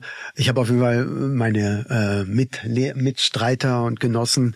Ähm, wir weisen uns auf jeden Fall gegenseitig hin. Hey, Moment mal, Jens, jetzt bist du im Angstfilm. Äh, und zwar, und handelst entsprechend und kompensierst und tust so, als ob nicht. Und daraus kommen halt ganz viele falsche Handlungen. Das heißt, diese Devise, handle erstmal nicht, sondern komm zu dir, ist jetzt schon die richtige. So, also ist jetzt. Das ist so diese Lebensregel, erstmal eine Situation dann anzunehmen, die geschehen ist. Also ja. in die Annahme zu gehen und zu akzeptieren, dass das jetzt gerade passiert ist. Ja. Ist das auch eine dieser Lebensregeln? Ja, und gleichzeitig, ja, auf jeden Fall ja. Hatte ich heute Morgen eine interessante Übung mit dem Abschleppdienst. Hast du ja vorhin schon so gesagt, äh, nicht ja. die anderen sind verantwortlich. Musste ich, aber ist jetzt ein humorvolles Beispiel, aber ich musste natürlich. Ähm, aber ein schönes Beispiel, weil ich glaube, es gibt nichts, nichts Ärgerlicheres als Geld fürs Abschleppen. Also das ist so mit das Ärger. Und, und wenn man und, dann noch unschuldig ist. Oder? Ja, also naja, ganz unschuldig war ich nicht. Ich habe ja überzogen, aber gut, ähm, das habe ich noch nicht durchdrungen, was mir das jetzt sagen wollte. Jetzt habe ich mich abgelenkt dadurch. Aber es muss auch vielleicht nicht alles also ist es vielleicht auch so, dass auch da eine Gefahr liegt, dass also ja, dass man zu alles zu sehr zu interpretieren? Ja, auf jeden Fall. Ich habe gesagt, meine Interpretation, die ich Spock vorhin gesagt habe, war gut. Ich merke, in was für ein System ich hier reinkomme mhm. und mache mich dafür auch ähm, ein bisschen nicht verschließ mich nicht, aber ich mache mich ein bisschen achtsamer, weil ich äh, kann in Tamera, egal in welchem Zustand Tamera jetzt gerade ist, ähm, kann ich viel, viel offener leben. Und hier muss ich mich ein Stück weit erstmal wappnen. Wilhelm Reich hat das Charakterpanzer genannt. Den spüren wir meistens gar nicht. Aber der wird mir abverlangt, wenn ich in eine Stadt komme. So. Das heißt, man muss auch bewusst damit agieren. Du hast es gerade noch eine Sache gesagt, die ist mir noch wichtig mit der Annahme, mhm. weil ähm, das kann auch heißen, dass man emotional einfriert, weil man nie aus dem Affekt handeln will. Gleichzeitig braucht es Räume für die gestauten bioenergetischen Energien, die wir haben, wo wir gar nicht wissen, woher sie kommen. Und das Irre ist, es kann auch erst Erkenntnis einziehen, wenn sie einen Raum haben, wo sie frei werden dürfen. Die meisten von uns wissen doch gar nicht, dass wir wütend sind. Aber wir sind alle wütend und auch zu Recht. Aber die, mit dieser Wut muss man doch erstmal in Berührung kommen, damit man überhaupt erkenntnisfähig werden kann, um zu sagen, krass, äh, ist ja nicht nur meins, sind wir alle, wollen wir nicht zusammen was ändern? So. Das heißt, wir äh, machen in Tamera auch immer wieder Räume, wo man nicht einfach blind in einen emotionalen äh, Strom reingeht, weil der führt meistens ins Trauma rein. Aber wo wir die Energien spüren, wo wir auch das Trauma spüren, den Schmerz spüren und dann aber probieren, Gestaltungsmöglichkeiten zu finden. Ja. Die ähm, wie dann miteinander ausgemacht werden. Also wenn ich jetzt irgendwie Hilfe brauche, mir geht's nicht gut. Mhm. Keine Ahnung, hier würde ich jetzt in Hamburg sagen, ich gehe zu einer Osteopathin oder zu einer Heilpraktikerin. Wie sieht es dann bei euch aus? Also spreche ich dich dann an und sag Benjamin, ich weiß, du kannst irgendwie Körpertherapie und wie wird das dann ausgeglichen? Ja, also wir, wir haben natürlich jetzt verhältnismäßig, betreiben wir natürlich alternative äh, Medizin, sei es jetzt die nach Hammer, die biologische Medizin oder Homöopathie, all das ist präsent bei uns. Und wir wollen aber auch immer, dass ein Erkenntnisprozess stattfindet. Sprich, man kann sich aber handeln lassen, seinen Körperpanzer aufweichen lassen und dann fühlt man sich gut. Nur wenn man nicht erkennt, was es eigentlich war, kommt es halt auch einfach wieder. So. Deswegen. Und, und das, aber wie läuft's dann? Die Frage würde sich daraus ergeben mit Energieausgleich oder Geld? Ach also so, wenn, wenn, nee, wenn ich ach so, jetzt, also das habe ich doch gar nicht beantwortet. Nee, genau. Nee, in Tamera leben wir tatsächlich, wir haben eine Gemeinschaftsökonomie. Das heißt? Wir haben, äh, dass unsere Grundbedürfnisse, äh, was weiß ich, ähm, Shelter, Miete, also ähm, Wohnstätte, Essen, äh, Wasser, ist abgedeckt durch die Gemeinschaft. Unsere Grundbedürfnisse sind abgedeckt. Aber wie durch, also jeder gibt was rein. Jeder gibt, nach was er seinen kann. Möglichkeiten. Nach oder? seinen Möglichkeiten. Und Tamera generiert ja auch Gelder. Also noch im alten Sinne, weil wir für unsere Kurse und Ausbildung Geld nehmen. Aber darüber generieren wir als Kollektivkörper Geld. Das Geld, das du reingibst, musst du ja aber auch vorher verdient haben. Also wie funktioniert das unter euch? Naja, als ich kam, hatte ich ein bisschen Geld. Ich habe alles reingegeben, weil ich total vertraut habe. Ich war so begeistert. Ich habe noch nicht mal gefragt, wem das Ganze gehört. Das ist jetzt keine Empfehlung, aber ich, hab, ich war so berührt von einer anderen Lebensmöglichkeit, dass ich einfach alles reingegeben habe. Muss man aber nicht. Jetzt, hm, Vorsicht, Sekte. Äh, man muss Ich es wollte nicht. gerade sagen, da wäre gleich wieder der laute Vorwurf, kling, kling. äh, Nee, man muss es nicht. Ich habe aus Begeisterung und aus Vertrauen gehandelt. Und man gibt rein, was man kann, aber Tamera verdient ja auch was. Im Moment echt, es ist schwer gerade. Also wir sind auch echt, ähm, wir waren immer auf die, auf die Gäste und die Ausbildung, auf das, was Menschen lernen wollen von unserem Gesellschaftsentwurf und von den Ausbildungen angewiesen und auch auf Geschenke. Spenden nennt man das, aber auch Geschenke. So, freie Spenden. Naja, und damit sind die Grundbedürfnisse abgedeckt. Und wir haben aber ja, um es jetzt wieder nicht zu verherrlichen, wir haben sozusagen, äh, die Grundbedürfnisse sind abgedeckt. Heute nennt man das universelles Grundeinkommen. Ähm, heißt es so in Deutsch? Ja. Universal Basic Income? Grundeinkommen. Grundeinkommen. Bedingungsloses, Bedingungsloses Grundeinkommen. Grundeinkommen. Ähm, das haben wir weil wir einfach abgedeckt sind. Man kann auch sagen, man kann auch mehr von äh, von dem Gemeinschafts von der Gemeinschaftskasse sagen, wenn man sagt, ich muss gerade diese Reise machen, dann macht man es aber transparent. Aber, Entschuldigung, da muss ich jetzt lachen. Äh, Wer zahlt die Abschleppgebühr? Ja, das ist eine echt interessante Frage. also ich bin ja jetzt gerade auf einer Seminarreise. Ich probiere ja mit den Seminaren, die ich da mache, auch noch Geld zu verdienen und auch Geld nach Tamera zu bringen. So. Deswegen die Abschleppgebühr haben wir nicht drüber geredet und meine Gemeinschaft hat gesagt, Benjamin. Wie konnte das wie konnte passieren? das- ich werde es von dem Reiseverdienst abziehen. Und das auch.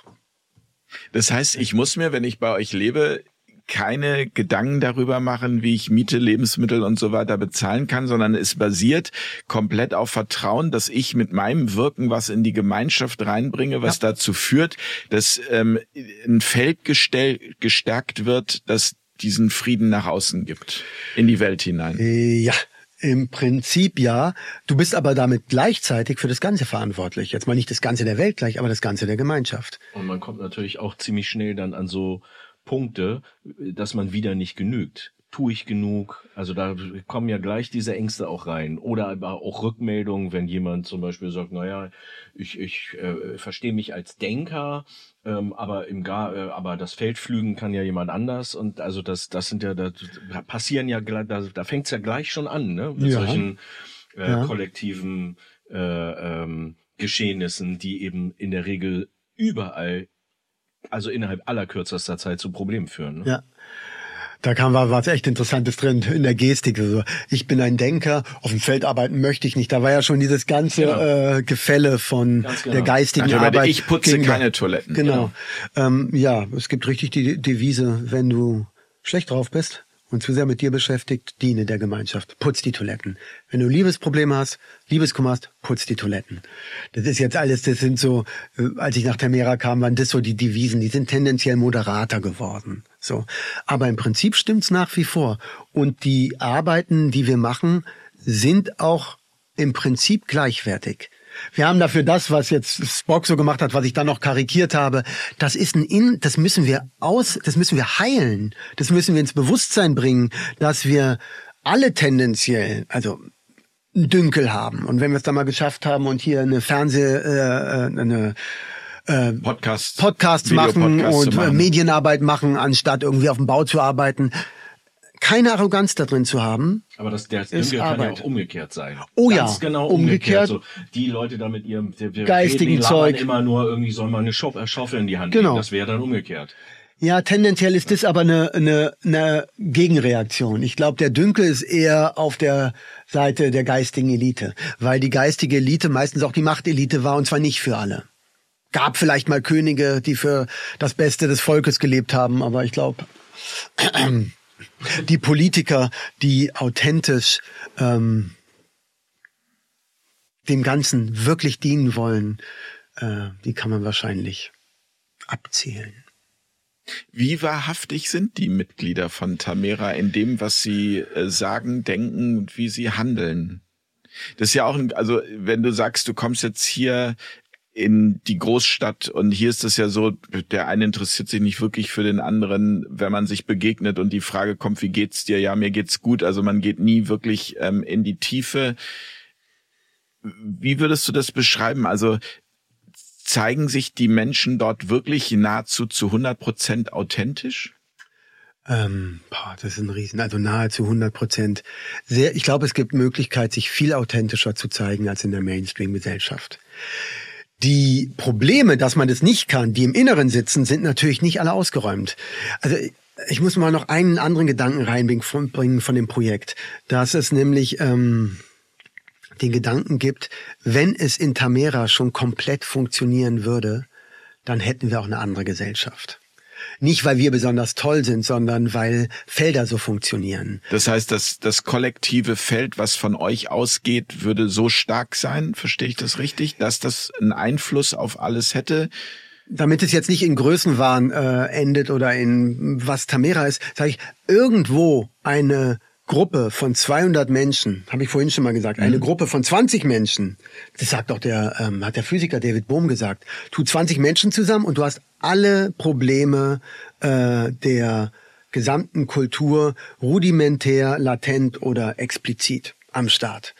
Das heißt, der Heilungsgedanke, wenn es irgendwo einer Gruppe gelingt, diese Ängste bis ins Fundament auszuräumen, merkt es der ganze Menschheitskörper, bewusst oder unbewusst. Ich, ich nehme es jetzt bewusst von Tamera weg, weil ähm, da sind wir nicht. Trotzdem ist mir der Gedanke wichtig, weil damit auch die Innenarbeit über die wir vorhin ja, relativ lange geredet haben, äh, ein Dienst wird. Ich möchte das an der Stelle, Benjamin, ganz kurz einmal noch ja. erklären für all diejenigen, die jetzt sagen, hm, worüber reden die denn da? Weil mir das auch immer wichtig ist, da auch die Brücke Bitte. zu bauen und auch eine Verständnisbrücke zu bauen. Es ist ja zum Beispiel auch erwiesen, dass wenn eine bestimmte Anzahl an Menschen für Heilung beten für einen kranken Menschen, ja. dass das eine positive Wirkung hat. Und ja. das ist diese Feldbildung, so verstehe ich das zumindestens. korrigiere mich da, wenn ich da mhm. falsch liege, die du meinst mit, dass wenn es 200 Menschen gelingen würde, so zu leben, dass alles miteinander im Einklang und Frieden und in Harmonie wäre, dann hätte es, nehmen wir es jetzt von Tamera weg, äh, so wie du es gesagt hast, aber Danke. dennoch einen großen Einfluss auf das Gesamte. Ja, ja. Und das, was du gerade gesagt hast, ist ja wie eine ganz bewusste, also Gruppen, die meditieren für den Frieden oder Heilungsgebete ausrichten, ist ja schon eine sehr spezielle Wirkweise. Ich meine Felder noch rudimentärer, also auch die unbewussten Felder. Ich meine, Fakt ist, meine Kinder sind sieben, leben in Tamera, also tendenziell geschützt von diesen, hm, hm, dieser Medienbedröhnung. Und trotzdem, ähm, vor 20 Jahren äh, was man da machen musste, um die Selbstverständlichkeit eines äh, Touch-Displays zu verstehen, das sind auch Felder. Das ist heute, dass man es heute einem fünfjährigen Kind in die Hand drückt und es kann damit sofort. umgehen. Mhm. Ja. Und das müsste ich jetzt prüfen, wenn ich irgendwo in den Amazonas gehe und einem Menschen, der dem nicht ausgesetzt ist, es gebe, ist meine These, er wird es auch schneller lernen als vor 50 Jahren. Autofahren, was, wie schnell man Autofahren lernt heute. Damals, vor 150 Jahren, dachten die Menschen, es sind Todesmaschinen und da, das sind alles Felder. Wir, wir sind so viel mehr ähm, das Resultat von Bewusstseinsfeldern, als uns das normalerweise bewusst mhm. ist. Das ja.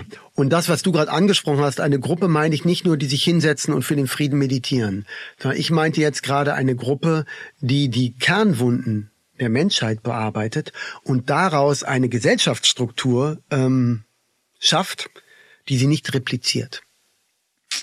Ja, so eine Gruppe hätte, glaube ich, einen instantanen Einfluss ähm, auf das Gesamte. Und manchmal denke ich, dass es sogar ein essentieller, ein essentieller Schritt, neben vielen Wegen ein essentieller Schritt ist in der Krise, in der wir stecken, in der multifokalen Krise auf allen Ebenen. Das wäre jetzt meine nächste Frage. Wie, wie erklärst du das dann auch trotz eurer Arbeit, auch wenn die Frage vielleicht dann ein bisschen gemein klingt, ähm, dass die Welt gerade so verrückt ist, wie sie ist? Nee, äh, also trotz unserer Arbeit, da, da, also so hoch möchte ich, so wie wir jetzt leben, uns noch nicht einstufen. Es gab auch durch die ganze Geschichte ungeheuer hochschwingende Einzelindividuen. Und man kann sagen, warum ist trotzdem noch Krieg? Man kann aber auch sagen, vielleicht wären wir schon vor 2000 Jahren krachen gegangen, wenn es sie nicht gegeben hätte. Ohne den Mönch, der jetzt gerade in Tibet uh, den Kanal schafft. Das sind alles Sachen. Ähm, Deswegen sage ich ja eher äh, leicht provokativ die Frage oder ein bisschen ja. ketzerisch. Ähm, wir haben ja vorhin über Corona geredet. Ich muss sagen, ich bin echt stolz, dass wir nicht auseinandergekracht sind. Trotzdem sind wir noch nicht an der, an dem tiefen Punkt, wo wir die Feldbildung, um die es bei der Projektgründung ging, schon erreichen. Dafür haben wir einfach noch viel zu, wir sind auch gerade in Tamera in einer richtigen Aufräumphase dieses Ganze von einer Gründungsvision, die begeistert, zu der äh, realen Anpassung unserer Kapazitäten und nicht nur auf einem charismatischen Hai zu schwimmen, äh, sondern zu sagen, das setzen wir jetzt um, da kommt jeder Einzelne an die Punkte, die bearbeitet werden müssen. Und jede Gruppe kommt an die Punkte, die bearbeitet werden müssen. Ja, das heißt, da steht noch was vor uns. Der Gedanke stimmt, glaube ich, trotzdem. So. Ich kann auch sagen, dass so eine Gruppe erst entstehen wird, wenn eine kritische Masse in der Gesamtbevölkerung entstanden mhm. ist. Das lässt sich alles nicht so voneinander trennen. Aber ich glaube, das hat die, ähm, wie heißt sie, Mead gesagt. Ähm, who says it is crazy to believe that a small group of people can uh, can uh, interfere with the course of our global society? The only thing that has ever changed our global society where small group of where small groups of people were certain ach jetzt rede ich Englisch entschuldige wo bestimmte Ideen ausgegoren werden wo bestimmte Ideen bebrütet werden und irgendwie auch von Elon Musk für, die, für das elektrische Auto gab es irgendwo die zündende Idee. Es fängt ja immer so an. Es fängt ja immer irgendwo an. Das Spannende bei Feldern ist, dass es nicht bei einer Person anfängt sondern in den Feldstudien, auch Morpho, Morphogenetic Fields, Rupert Sheldrake hat sie mhm. salonfähig gemacht, ist aber überhaupt nicht der Einzige. Und eigentlich hat Dieter Doom das nur übertragen ins Menschliche. Aber ähm, Phänomene treten eigentlich an verschiedenen Orten gleichzeitig auf. Also auch, auch der Einbruch des Patriarchats hat an verschiedenen Kulturstätten gleichzeitig stattgefunden. Oder die monochrome, monochrome Malerei vor 60 Jahren von Yves Klein hat an verschiedenen Orten auf der Erde stattgefunden, gleichzeitig. Ja, das heißt, Felder wirken so oder so.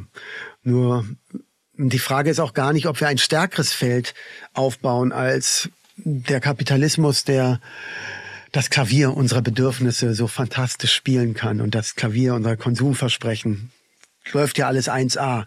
Deswegen auch Vorsicht mit dem Therapiegedanken, sage ich dann immer, wo Heilsversprechen für, für uns als Individuen bei rausspringen. Das funktioniert ja alles 1A. Ich glaube, die Felder, die wir erzeugen wollen, müssen, in Anführungszeichen immer vorsichtig, müssen vor allen Dingen komplexer sein und tiefer greifen. Nicht einfach mächtiger sein oder einfach nur attraktiver, wenn man sie das erste Mal sieht, medienwirksam, sondern tatsächlich komplexer. Sie müssen sozusagen so komplex äh, wie der Kapitalismus sein, mit allen seinen individuellen Möglichkeiten und dann noch darüber hinaus, weil es dem Ganzen und dem Leben auf der Erde dann noch dient. Und, und da wäre genau die Frage, die es ja zu definieren gilt, äh, worum geht es wirklich im Leben, oder? Mhm. Ja. Weil, weil diese Frage, also was, was ist der Sinn des Lebens? Da sind wir eigentlich genau bei der Frage, was, was ist der Sinn des Lebens eines Menschen? Der Sinn des Lebens und eines Menschen. Also ich glaube, eines Menschen ist tatsächlich ähm, die volle Selbstverwirklichung im Dienste des Ganzen. So. Das ist schön gesagt. Das habe ich so auch noch nicht gehört. Des Lebens selber ich glaube, jetzt wird's da, jetzt ist Spiritualität unvermeidlich.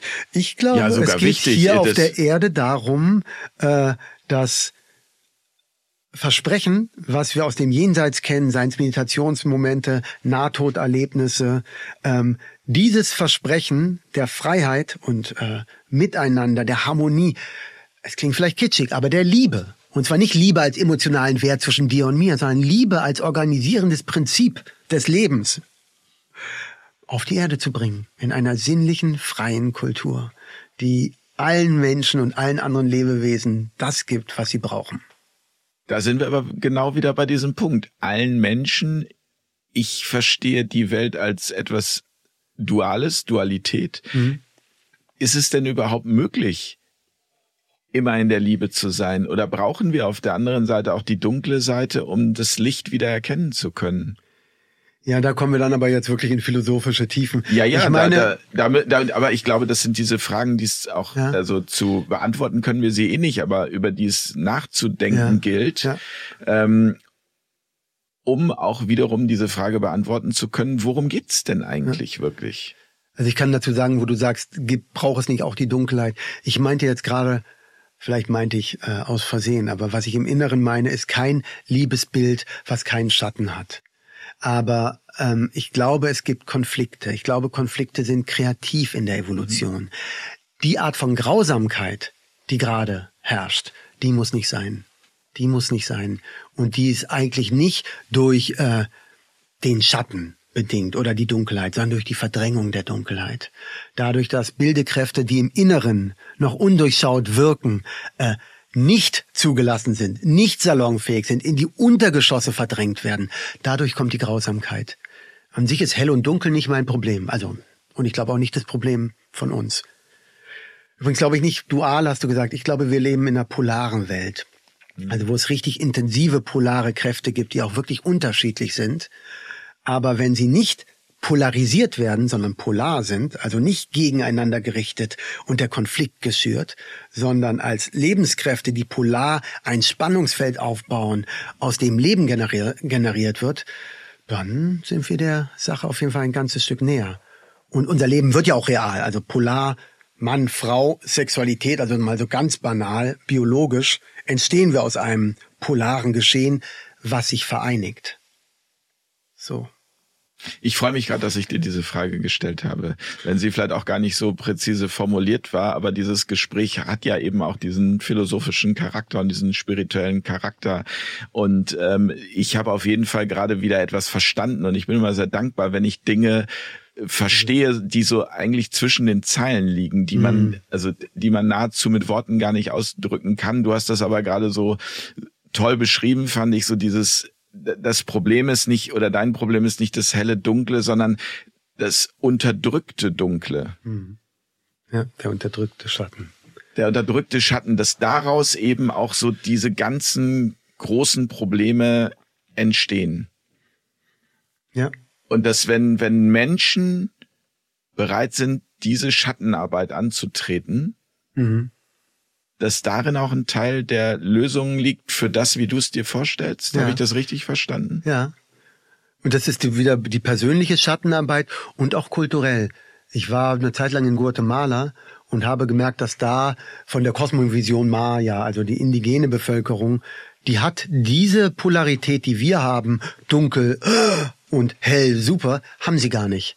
Sondern das ist ganz klar die Dunkelheit, der Schatten, sogar auch ganz banal im Dorf, die niederen Gelüste sind Teil des Altars. Sie sind Teil des Lebensprozesses und daraus muss aber keine Gemeinheit, keine Lüge, keine Dominanz, keine und schon gar keine Folter und dergleichen entstehen. Und das ist schon ein sehr anderes Weltbild. Ja. Und gleichzeitig ist es aber trotzdem so, ich glaube auch, dass Menschen schon im Moment, sage ich mal, konstruktiver oder regenerativer gelebt haben auf dieser Erde. Und trotzdem hoffe ich, dass wir in einer Entwicklung stehen, weil die meisten indigenen Kulturen, die sind ja viel weniger individualisiert als wir. Also da ist sozusagen das Gemeinwohl ist wie Teil der Genetik. Und ein Stück weit müssen wir dahin zurück. Aber ich hoffe mit der vollen Individuation, nicht Individualisierung, ich mag Cola oder Pepsi, entschuldige, ist ja oft Individualität bei uns, verschiedene Konsummöglichkeiten, sondern Individuation, sprich die Frage, das, was du mitbringst, was ich mitbringe, was Spock mitbringt, wie kann das eigentlich ins Leben treten und dem Ganzen dienen? Das ist immer die Kernfrage. Mhm. Wie kann es dem Ganzen dienen? Ist das, ist das die Ich- Kernfrage, ich denke die, die euch alle immer Ja. beschäftigt? Ja, ja. Und materiell drückt sich das in der Modellarbeit aus, dass wir Permakultur machen, dass wir eine Wasserretention betreiben, wo wir sagen, das sind Dinge, die werden, sind existenziell wichtig für einen Großteil der Weltbevölkerung und werden auch sehr bald für uns existenziell wichtig. Und dass wir da ein Modell bauen, aber ich glaube, das Hauptmodell ähm, liegt im Inneren des Menschen. Ein anderes Verhältnis zu sich selbst, zu den Mitmenschen und zum Leben. Das ist schon das Hauptmodell. Das Materielle ist ja aber auch Teil der Welt. Wie, also wie geht ihr damit um oder wie steht ihr dazu? Also wenn, ich stelle mir jetzt gerade vor, jemand möchte gerne schnelle Autos fahren bei euch. Kann er das? Oder ist das, ist das, vielleicht klingt die Frage jetzt etwas banal, aber wie gesagt, da sind wir wieder bei dem Verstehen, weil es ja da ist und es kann ja, ist ja die Frage, aus welcher Motivation heraus mache ich das? Ja. Ist das, um mich damit aufzuwerten? Um, äh, so wie man immer so schön sagt, der Porsche als Schwanzverlängerung, um es jetzt mal deutlich auszusprechen? Oder ist es einfach die Freude daran, an Geschwindigkeit? Ich glaube, es gibt beides, aber um äh, für die reine Freude an Geschwindigkeit. Äh, äh, also wie geht das, ihr damit um, was, wenn jetzt jemand ja, kommt? Mit, mit ja, ganz real. Jetzt weiß ich gar nicht, wie viel ich aus dem Nähkästchen reden darf. Ähm, Hoffentlich viel. Ja, ja, ich. Ähm, also erstmal, ich habe ja vorhin gesagt, es ist alles Gemeinschaft. Das ist das Idealbild die Gemeinschaftsökonomie, die reine. Wir haben inzwischen auch eine Privatökonomie. Sprich, wenn jemand sich einen Porsche leisten kann, kann er das machen. Ich glaube nicht, dass wir in Tamera, und jetzt wird's richtig interessant, dass damit sein gesellschaftlicher Status per se gehoben wird, sondern die Leute werden eher denken, alles klar, Tamera hat gerade echt finanzielle Schwierigkeiten und der kauft einen Porsche. Hm. Das heißt, es gibt auch eine Art von sozial positivem ähm, Check, sag ich mal. Aber ganz real hatten wir im nahen Umfeld jemanden, der durch Krypto viel Geld gemacht hat und äh, dann ein Tesla hatte. Und dann fand ich mindestens so interessant, dass was ich über ihn denke, lasse ich jetzt wirklich mal. Hm? So, hast es ja gerade schon gesagt. Hm? Und dann ist eine Frage, kommt man darüber ins Gespräch? Dann ist eine Frage, wird es allen, äh, die es entweder als reine Freude an der Geschwindigkeit oder als unbewusste Schwanzverlängerung benutzen wollen, dürfen es alle benutzen, das schnelle Auto. Und nicht nur ich. Und aber viel interessanter fand ich, wie wir uns alle einig waren, dass das völlig unmöglich ist. Aber es war das Gesprächsthema. Es war das Gesprächsthema des Dorfes. Jeder hatte eine Meinung dazu. Sprich, es war genau das, was ich vorhin gesagt habe. Der, äh, der latente Schatten, der Neid. Das, wir mussten, viele von uns mussten äh, sich ehrlich eingestehen, dass wir noch so konditioniert sind, dass wir es ganz schön cool finden. Das heißt, das, äh, äh, es geht auch bei euch nicht ohne Bewertung. Naja, äh, Bewusstwerdung. So, ähm, jetzt Bewertung wäre, das erste war die Bewertung. Genau, oh, dieses, der, äh, uns geht's gar nicht gut und der äh, haut jetzt so viel Geld für ein Auto raus. Ja, das ist war das eine, das ist eine Bewertung. Das mhm. ist aber eine Bewertung, die führt tendenziell aufs Ganze. Und wenn sie jetzt nicht ihn schuldig spricht, also mhm. dann hat er eine Möglichkeit, dadurch zu wachsen. Mhm. So und zu sagen, hey, vielleicht tue ich ja wirklich lieber ins Ganze rein. Ich meine jetzt die zweite Bewertungsschicht, da wo man, wo man selber cool findet, es innerlich auf andere überträgt und sagt, der Arsch mit seinem dicken Auto und innerlich, also ich habe mir jetzt nicht mehr, aber ich habe mir jahrelang, wenn ich dann auf politischen Reisen war und es gerade gut flutschte, habe ich nach meiner Gemeinschaft auch erzählt, war auch entsprechend peinlich, muss ich sagen, ich fand äh, gute Autos ganz schön cool. Irgendwann war ich da auch durch ich meine, cool finde ich es immer noch. Ich muss auch sagen, es gibt auch was, wo ein, ähm, wo die ähm, kommende Gesellschaft bestimmt keine Entsagungs- und Armutsgesellschaft sein wird. So. Und trotzdem, das, was ich damit kompensiere im Inneren, das muss ich ja verstehen. Das hilft mir nicht, wenn du mir sagst, du Arsch, du hast ein dickeres Auto als ich, sondern ich muss ja verstehen, warum ich ein dickeres Auto brauche als du. Und dann ist es Bewusstseinsarbeit. Und natürlich urteilen wir in Tamera noch. Das habe ich ja vorhin schon gesagt. Also wir haben Angst, wir haben Konkurrenz, wir haben Urteilung, äh, Verurteilung. Die Frage ist, ob wir damit arbeiten. Und die Frage ist, ob es uns immer wieder gelingt, in den gemeinschaftlichen Räumen ein urteilsfreies Feld zu erzeugen, so dass solche Bewusstseinsinhalte überhaupt ins, ins Bewusstsein steigen können also jetzt, über den ich gerade geredet habe, der so gesagt hat, oh, ba, ba, ba, ba, der hat mir ein halbes Jahr später gesagt, stimmt, krass, ich war einfach nur auf der Neitschiene. Das ist jetzt ein Freund von mir, deswegen kann ich sagen, ja. so, ich war durch den Durchlauf schon durch, weil ich mir genug dicke Autos geliehen hatte. Ähm, ja, aber es, man, man muss sich das ja eingestehen. Und da hilft Verurteil nie. Jetzt haben wir ein relativ banales Beispiel genommen. Ja, eh bewusst. Bewusst, gut, super. Also das, das finde ich, das ist eben genau dieses, ähm, äh, der Pullmann sagt das immer so schön, ein Kollege, der immer sagt, man muss es fußgängertauglich, sagt er, glaube ich, machen.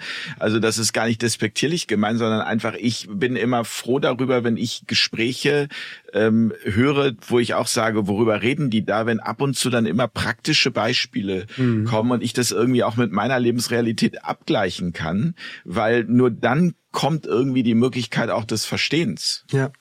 Ja. Und deswegen finde ich gerade diese banalen Beispiele so wichtig. Super und bin dankbar, dass du sie so ehrlich und offen ja. beantwortest, weil weil da wird mir irgendwie klar, sonst sonst also da, das macht's menschlich ja. total. Ja.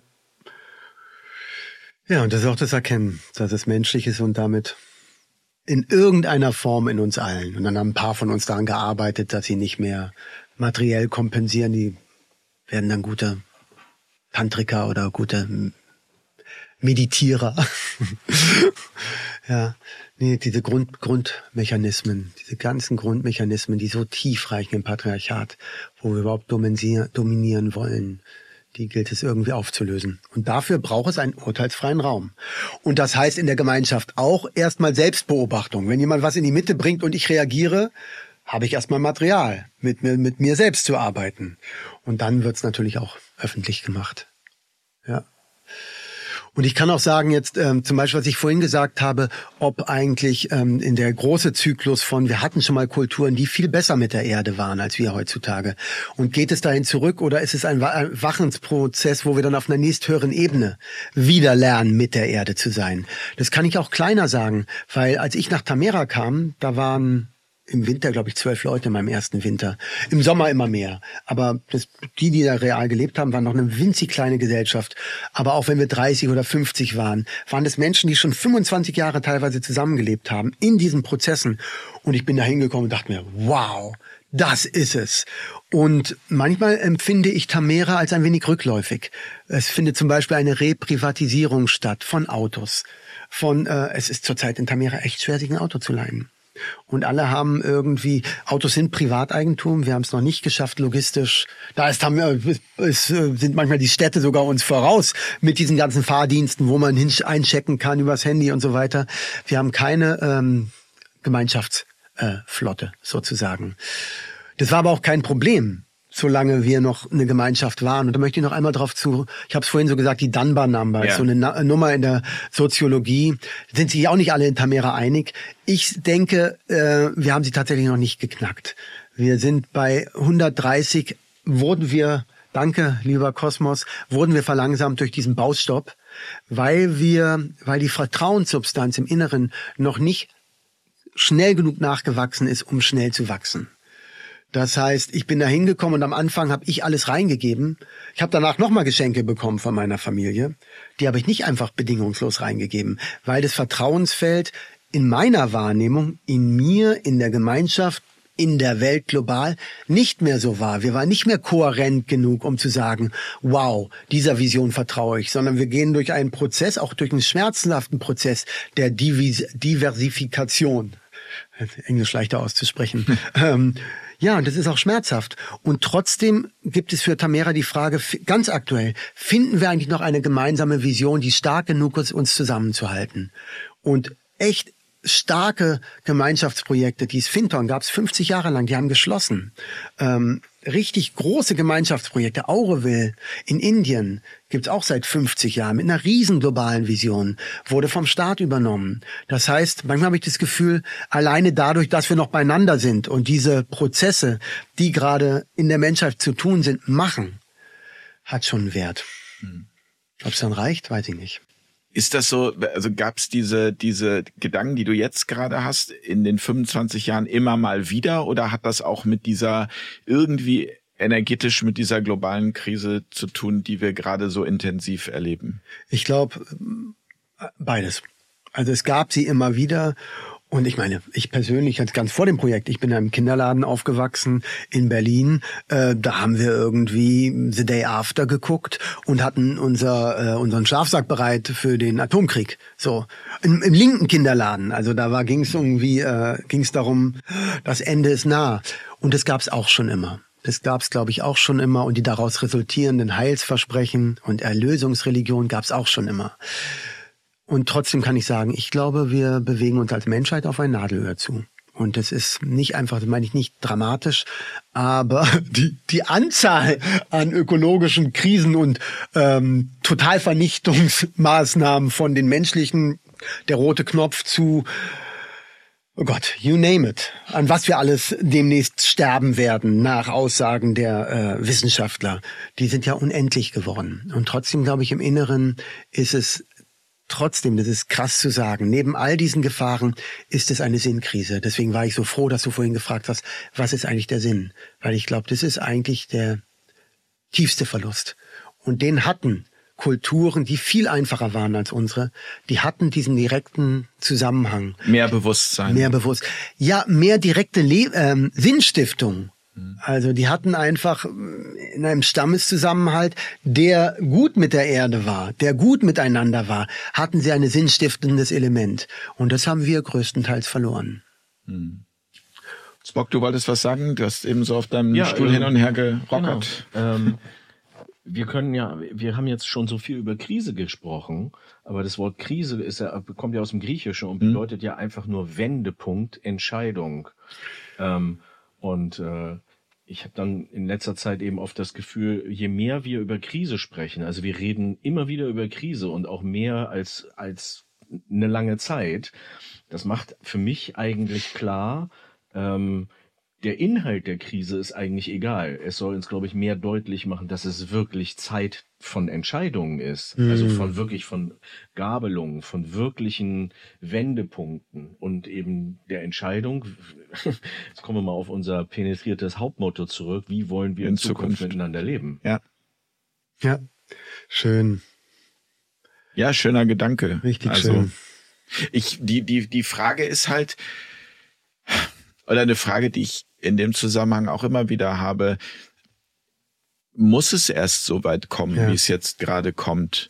Oder, oder, oder gäbe es grundsätzlich Abkürzungen? Also ich glaube, wenn Ja, Abkürzungen für die Menschheit hat möglicherweise nicht durch so einen kollektiven Schmerz zu müssen, den wir uns, glaube ich, alle nicht wirklich wünschen. ist krass, ja. Also wenn ich da zurückkomme zu Kindern, Kinder lernen im Vertrauensraum. Die können tatsächlich sehr, sehr weitgehend über Inspiration lernen. Mit den Schäden, die wir schon haben. Und auch Spock, danke, dass du sagst, wir gucken immer so viel auf die Krise, das ist auch wie eine Hypnose. Wir manifestieren sie auch spirituell, wenn wir ständig nur die dystopischen Filme uns reinziehen. Wir geben ihr Energie. wir Unsere geben ihr Energie. Und gleichzeitig ist die andere Seite, dass wir die ernste Lage verdrängen, mindestens so präse- präsent. Das heißt, es ist ein echter Gradgang, sich das bewusst zu machen, was gerade läuft und wie knapp es sein kann und gleichzeitig auf diese Lebensmöglichkeit zu schauen. Das ist echt, ist einfach eine richtige geistige und emotionale Disziplin. Dafür braucht es aber eben erstmal dieses Verständnis wirklich zu spüren oder auch zu verstehen, dass ich unbewusst, indem ich permanent mich damit beschäftige mit diesen Themen, dem Energie gebe, was ich eigentlich ablehne. Ja. Und das ist ja auch der Grund, also ich stelle es mir halt auch, oder beziehungsweise. Womit wir wieder bei unserem Parken wären, hä? ja, ja, klar. Nee, sorry, du wolltest was sagen. Nein, ich, ich stelle es mir halt auch einfach, das, das muss ja auch so sein, dass genau aus dem Grund auch dieses mediale Theater da draußen permanent mit diesen Ängsten, die gestreut werden, veranstaltet wird, weil wenn die nichts davon hätten, dann würden sie es ja nicht machen. Das Ja. heißt also, es, also man kommt nicht umhin zu verstehen, dass ich das Ganze befeuere, indem ich mich damit ständig beschäftige und in meine Angst gehe. Ja. Und nur wenn ich es schaffe, irgendwie aus der Angst raus ins Vertrauen wiederzukommen und ins Bewusstsein, was für eine Schöpferkraft ich habe, dann kann ich die richtigen Entscheidungen daraus treffen, daraus ziehen. Schön. Also aus der Angst raus, beziehungsweise so bewusst mit der Angst zu sein, dass man versucht, eine neue Kultur zu schaffen. Weil ich, ich gehe nicht davon aus, dass ich in meiner Lebzeit ganz aus meinen Ängsten rauskomme. Aber ich glaube, dass Erkenntnis ist noch so ein krasses Wort da drin. Erkenntnis ist so ein Vorgang. Damit meine ich jetzt nicht intellektuelles Verstehen, sondern die Ebene von Erkenntnis, wo man das sieht. Das, was du gerade gesagt hast, das kann man Das kann man intellektuell nachvollziehen, man kann anderer Meinung sein, man kann spirituellen Lehrern nachbeten, man kann aber auch im eigenen Leben erkennen, krass, ich manifestiere das, wovor ich Angst habe. Ja. Ich fange in dem Moment an, Verlustangst der Geliebten. Ich fange in dem Moment an, wo ich Angst habe, sie zu verlieren, fange ich an zu klammern.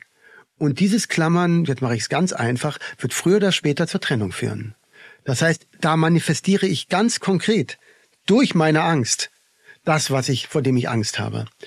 Und gleichzeitig habe ich diese Angst. Ich selber habe zum Beispiel eine relativ stark ausgeprägte Verlustangst. Hatte, hatte ich, hatte ich.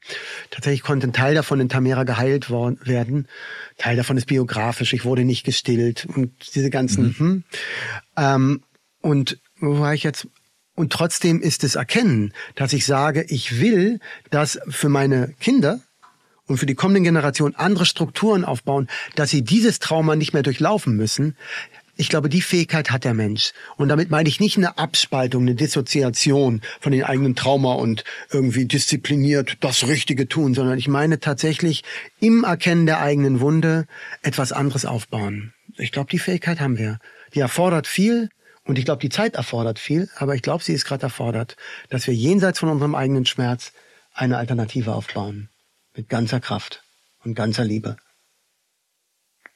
Und dafür müssen wir die Möglichkeit haben, das zu exponieren. Und das ist das, was ich in, in, in Tamera tatsächlich in dieser kurzen Zeit, in der ich ja eigentlich nicht teilgenommen habe, aber durch den, diesen Spirit konnte ich da atmen. Mhm. Das heißt, wann, also, was immer für eine Angst aufkeimt, ähm, dann ist es möglich, ähm, in die Exposition zu gehen. Mhm. Ähm, also eben nicht, nicht in die Scham, sondern tatsächlich das veröffentlichen zu können, um Hilfe zu fragen oder auch einfach Ärger zu exponieren und, und eine Spiegelung zu erfahren mhm. von einer, einem generell wohlgesinnten Gemeinschaft der Spiegelung.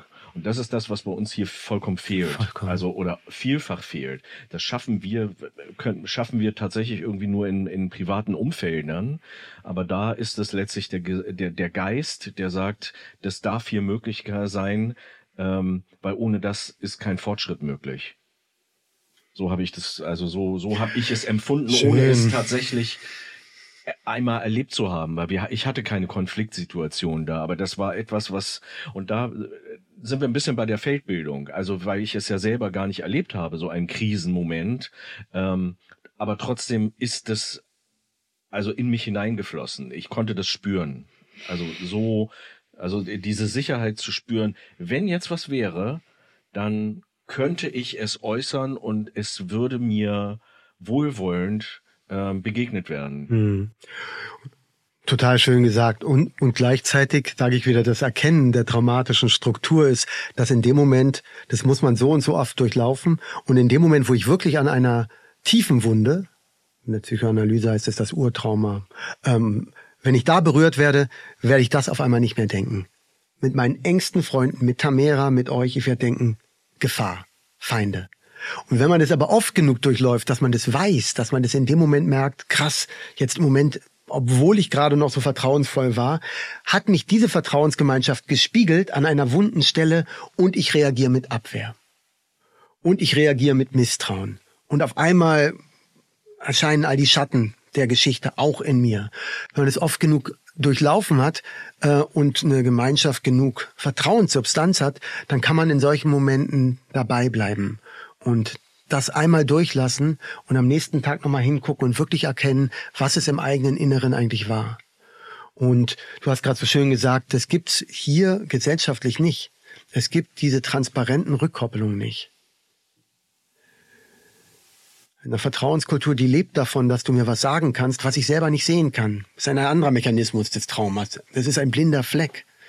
Und der blinde Fleck zeichnet also sich Also ich spiegel in dir quasi. Ja. Du lernst an meinem Verhalten was über dich. Oder auch ganz explizit, nicht nur an deinem Verhalten, sondern du sagst mir, hey Jens oder hey Benjamin, du machst gerade das und das. Und das machen wir schon. Hey, du Arsch, hast mir gerade den Parkplatz weggenommen. Aber an den wichtigen Stellen, wo wir Unterstützung brauchen, weil wir durch unsere traumatische Struktur blind sind an der Stelle, weil wir was abgekapselt haben an Bewusstsein in unserer Vergangenheit. Da spiegeln wir uns normalerweise nicht und da lassen wir uns auch kollektiv in Ruhe.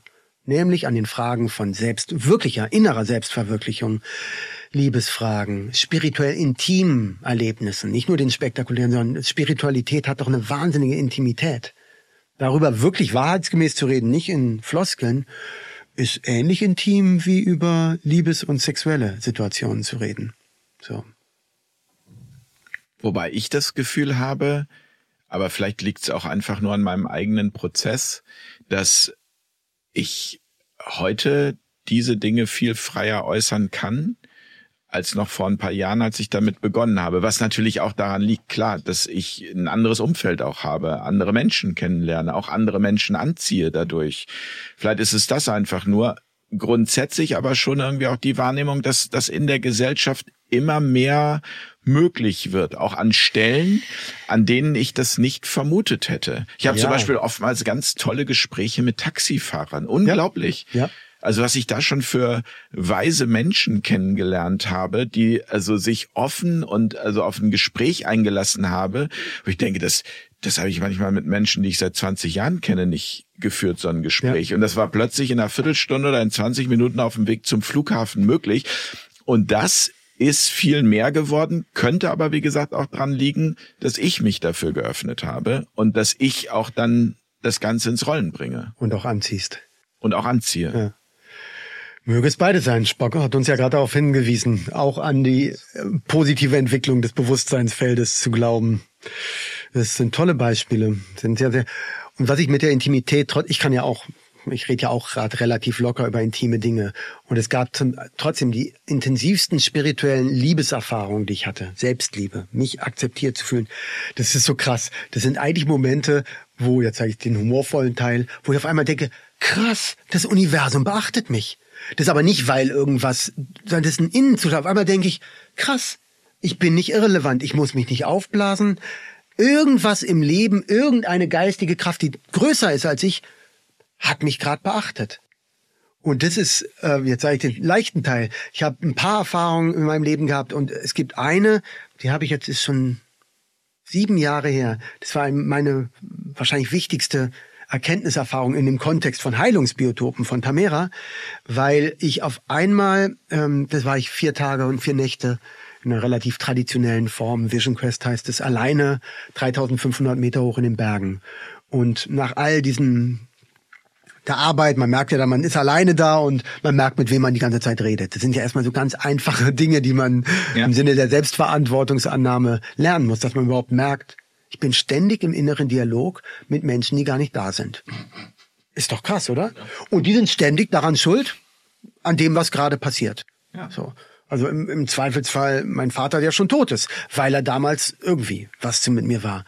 Und ich bin durch diesen Prozess, auch das war die fünfte Visionssuche dieser Art, ich bin in einen dialogfreien Raum gekommen. Und erst nach dieser dialogfreien, äh, nach diesem Arbeit am dialogfreien Raum, ich sag mal, nach einer 100 Prozent ist hochgegriffen, aber nach einer wirklich vollen Präsenz im Augenblick kam die Erkenntnis zu mir, dass nicht nur die Menschheit, dass, sorry, dass nicht nur die Erde heilbar ist, in meinen früheren Zeiten dachte ich immer, gut, wenn wir alle sterben, die Erde wird schon schaffen, sondern dass Erde und Menschheit zusammen heilbar sind, den richtigen Weg einschlagen können. Und das sage ich jetzt so locker, aber in dem Moment, ich war Tränen überströmt und wenn ich wirklich an den Punkt rangehe, weine ich immer noch. Und zwar an der Stelle vor Schönheit. Und darüber rede ich jetzt jetzt im Moment. Ich habe es gerade vor zwei Wochen habe ich hat mich jemand immer weitergeführt und ich komme an den Punkt. Ich komme an den Innenpunkt, wo ich in mir ein Versprechen, nicht mehr, mehr als eine, ein Wissen um eine Urmatrix trage des Lebens, die ist so erschütternd schön, dass sie mit Tränen verbunden ist, aber mit Tränen des Aufbrechens. Und in dem Prozess kommt dann auch Schmerz. Da kommt dann die Konditionierung und wie ich eigentlich lebe und zurück ins Leben und so. Mhm. Trotzdem wollte ich das einmal sagen, dass es da im spirituellen Bereich tatsächlich was gibt, was so intim ist. Ja, schön, wie du das beschreibst. Und du hast ja auch eben schon in dem Gespräch gesagt, es sind so kleine Erleuchtungen immer wieder gewesen. Das musste ich für mich auch erstmal verstehen, dieses am Anfang, äh, als ich angefangen habe, spirituelle Literatur zu lesen und es dann immer die Erleuchtung so. Mhm. Also meine Wahrnehmung ist auch viel mehr die bezogen auf meinen eigenen Weg, den ich jetzt gegangen bin, dass es immer diese kleinen Momente sind, wo ich plötzlich was verstanden habe. Also was, was, äh, also nee, stimmt nicht, nicht verstanden, sondern gefühlt habe. Verstanden habe ich es schon vorher, aber es ist ins Gefühl übergegangen. Und in dem Augenblick, wo es ins Gefühl übergeht, das sind diese magischen Momente, wo ich dann mit allem verbunden bin und das Gefühl habe, wow. Mhm. Also jetzt, jetzt habe ich das einfach, das ist, das ist nicht mehr, das kann man nie wieder löschen. Das nehme ich ja, jetzt genau. immer mit, das trage ich in meinem Herzen genau. bis zum Ende des Weges wird das, mm. wird mich das immer begleiten. Schön. Der Vorgang für mich mit dem Gefühl, der ist noch ein bisschen anders, stellt er sich mir da. Aber weil das, das stand, da schneidet das Verstehen wieder so schlecht ab. Hm. Und manchmal habe ich auch das Gefühl, wir leben in einer, auch in einer, einer geistabwehrenden Zeit. Und das liegt auch stark daran, weil ein intellektualisierter Geist irgendwie Atomwaffen gebaut hat. So, das verstehe ich schon, woher das kommt. Und gleichzeitig ist mein Erleben, dass mein Verständnis, mein intellektuelles Verständnis, mein Innenempfinden und meine Wahrnehmung der Außenwelt zusammenrutschen. Mhm. Das heißt, es, es rutscht in das Emotionale, ins Empfinden, aber es fängt an, sich was zu decken. Und es, ist, es rutscht nicht nur runter, sondern es rutscht auch hoch. Meine Emotionen rutschen auch hoch in die Möglichkeit einer wirklich kosmischen Liebesmöglichkeit für alle. Also ja, aber das ist nur, das ist mal einfach total schön beschrieben. Ja, das sind diese, das, das sind aber diese wichtigen Momente. Mhm. Also die ist so, so, also die du sammelst und die wahrscheinlich dann auch irgendwann das ausmachen, was du hier auf die Welt gebracht hast. Ja den Sinn oder die Sinne, auch da bin ich mittlerweile sicher, dass es nicht nur einen gibt, mhm. sondern dass es ganz viele gibt. Und dass jedes Mal, wenn du eigentlich so ein, bei mir dieses Gefühl oder so wie du es mhm. beschreibst, dieser Moment der Einheit ähm, von allem, dass das so ein eine Bestätigung von einem Teil des Weges ist, dass es richtig war, ihn zu gehen, mhm. egal wie viel Widerstände es auch auf diesem Weg gegeben hat und ähm, wie viel Schmerzen das auch teilweise bedeutet hat. Ja, schön. Ich könnte auch sagen, dass Tamera der Vision der Gründer jetzt hinterher wächst. Weil, ja, die haben, wie gesagt, die waren ja Soziologen und Theologen und auch Physiker, diese Gründungsgruppe. Aber eigentlich, äh, Dieter Doom hatte ein Erleuchtungserlebnis kann man, und hat gewusst, diese andere Möglichkeit ist real. Genau wie du gerade gesagt hast. Und sie hat ihn nie mehr verlassen. Und der Weg dann, wie andere leben, wie wir leben und auch wie man selber ist, in Relation zu diesen, der ist schmerzhaft. Der ist schmerzhaft. Und ich kann sagen, eigentlich wächst Tamera, wenn ich es jetzt positiv sehe, auch daran, an dieser Erfahrung. Und in dem Sinne Spock, deine positive Vision für uns alle. Vielleicht ist es auch einfach ein wirklich schmerzhafter Weg des, der kollektiven Erkenntnis, ähm, den wir gerade durchschreiten. Ich denke nur, er ist auf Messerschneider. Ich, ja, diesem Gefühl, dass es gut ist, wenn einige von uns, möglichst viele von uns, sich ganz umentscheiden. Ich glaube, da es gibt schon ein bestimmtes Kopf an Kopfrennen. Mhm. Es gibt ja auch die Idee, dass es schon einige Hochkulturen gab, die an diesem Punkt gekommen sind wo es dann Machtmissbrauch und die üblichen Dinge gab? Das ist die große Frage, die wir uns alle stellen und die aber jeder beeinflussen kann, so wie du es ja auch gerade so schön gesagt hast, indem er sich mit dem beteiligt, mhm. was in ihm ist. Ja. Also mit der, mit der Wahrhaftigkeit. Was, also worum es für den Einzelnen geht, das eben auf diese Erde zu bringen, auf diese Welt zu bringen. Weil ich glaube, ein, ein, ein großes Problem ist immer noch dieses, und zu der Frage würde ich gleich gerne auch nochmal kommen, auch äh, wenn sie vielleicht dann wieder etwas banal klingt, aber dieses, dieses Warten auf den Retter, der auf dem weißen Pferd mhm. dahergeritten kommt und uns alle in die Glückseligkeit führt. Ich glaube, das müssen wir auch gerade kollektiv ja. lernen, das gibt's nicht ja. mehr. Und deswegen meine Frage, gibt's einen Chef in Tamera? Also jemand, der dann am Ende des Sagen hat, der sagt, der also bei, bei bestimmten Prozessen dann sagt, so bis hierher und nicht weiter? Oder schafft ihr das? Ah, Tamera ist so, so massiv in Transformation, gerade an diesen Punkten. Ich probiere es mal nüchtern. Ich, da bin ich auch sehr involviert. Mein Leben ja. hängt da drin. Äh, und ich war ja eher Richtung äh, Chef, Leiter. Also ich sag mal, wir hatten, es gibt einen und dann zwei, Sabine Lichtenfels nach, dann auch eine, eine kleine Gruppe darum, aber die beiden sind jetzt, sag ich mal, die charismatischen Gründer. Mhm. Sprich, all das, was du gerade beschrieben hast, was schon die, das, der Messias-Komplex war und das Rettertum im Christentum, was wir wie mit unserer Muttermilch getrunken haben und wenn wir keine bekommen haben, dann haben wir es anders eingeimpft bekommen. Genau. Dass wir es nicht sind, sondern andere. Und sei es Gott. Sei es Gott, der den Durchblick hat und wir kleine Bittsteller. So, bitte, bitte. Ähm, da liegt ja was drin, was wir als, als Kollektiv in Tamera auch durchlaufen. Sprich, wir hatten Gründer, die eine wirklich hohe Vision hatten und die sie auch Kraft ihres Charismas für uns alle ein wahnsinnig angehobenes Bewusstseinsfeld schaffen konnten. Jetzt gibt's zwei Dinge. Erstens verlieren sie an Kraft ganz naturgemäß, obwohl es auch einen Bereich gibt, wo sie spirituell an Kraft gewinnen, denke ich. Aber an der Umsetzung, um alle emotional mitzureißen, verlieren sie an Kraft. Und das Zweite, was für mich noch tiefer durchs ist. Durchs Alter. Durchs Alter, ja, durchs Alter und auch durch die Zeit. Und jetzt kommt nämlich das, ich glaube, es geht für uns so tief um Emanzipation, kollektiv gegenüber der göttlichen Welt ähm, und individuell da sind eigentlich meistens die Eltern. Also wenn wir dann so jemandem begegnen, der wirklich was weiß, der wirklich mehr Liebe ausstrahlt als wir, dem wir uns eigentlich anschließen wollen, so, so laufen ja die ganzen Guru-Geschichten und dann irgendwann eine Kirche. Ähm, dann liegt da drin auch ein total tief unbewältigter Familienkomplex, weil wir schließen uns dem einfach nur bedingungslos an, weil wir so sehr nicht aufgehoben waren als Kinder. Wir hatten so, wir wurden so sehr nicht bei der Hand genommen. Und wir haben so viel Scheiße erlebt mit den Autoritäten, dass wir auf jeden Fall mal gegen kämpfen. Oder halt uns dann Bhagwan anschließen und bedingungslos und nicht mehr Selbstdenkende, sondern Anhänger werden. Und ich glaube, wir leben in so einer herausfordernden Zeit, Deine Frage, ich komme, werde gleich konkret. Ähm, dass, ich glaube, wir leben in einer Ablösung in Tamera. Und die Frage ist, ähm, in so einer Zeit, wo man sagt, die sind es nicht mehr die sind nicht mehr die Alleinigen. Sind die, die dann sagen, ich habe aber eine Idee, hat man als Kollektiv genug Unterscheidungsfähigkeit, jetzt mal nicht Verurteilungsfähigkeit, sondern ja. Urteilsfähigkeit, ob das noch in die richtige Richtung geht. Weil es kann auch total schnell, wenn so ein starker, charismatischer Gründer entweder zurücktritt oder an Kraft verliert oder die Zeit sagt, keine alten weißen Männer mehr bitte. Ähm, wenn all das geschieht, ähm, haben wir dann noch das Urteilsvermögen, trotzdem noch auf das Richtige zu gucken oder werden wir von unseren eigentlich autoritären Charakterstrukturen so in der Rebellion erfasst, dass wir nicht mehr mitbekommen, dass wir die äh, Dezentralisierung zu weit betreiben, dass wir die Emanzipation übertreiben, dass wir die Individuation übertreiben.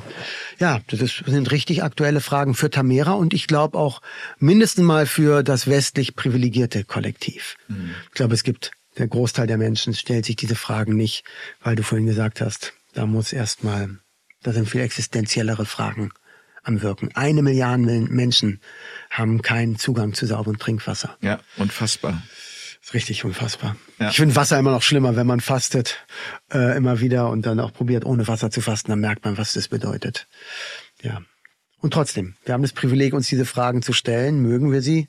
Uns mit viel Bewusstsein und viel Mitgefühl und kreativ, konstruktiv für alle stellen.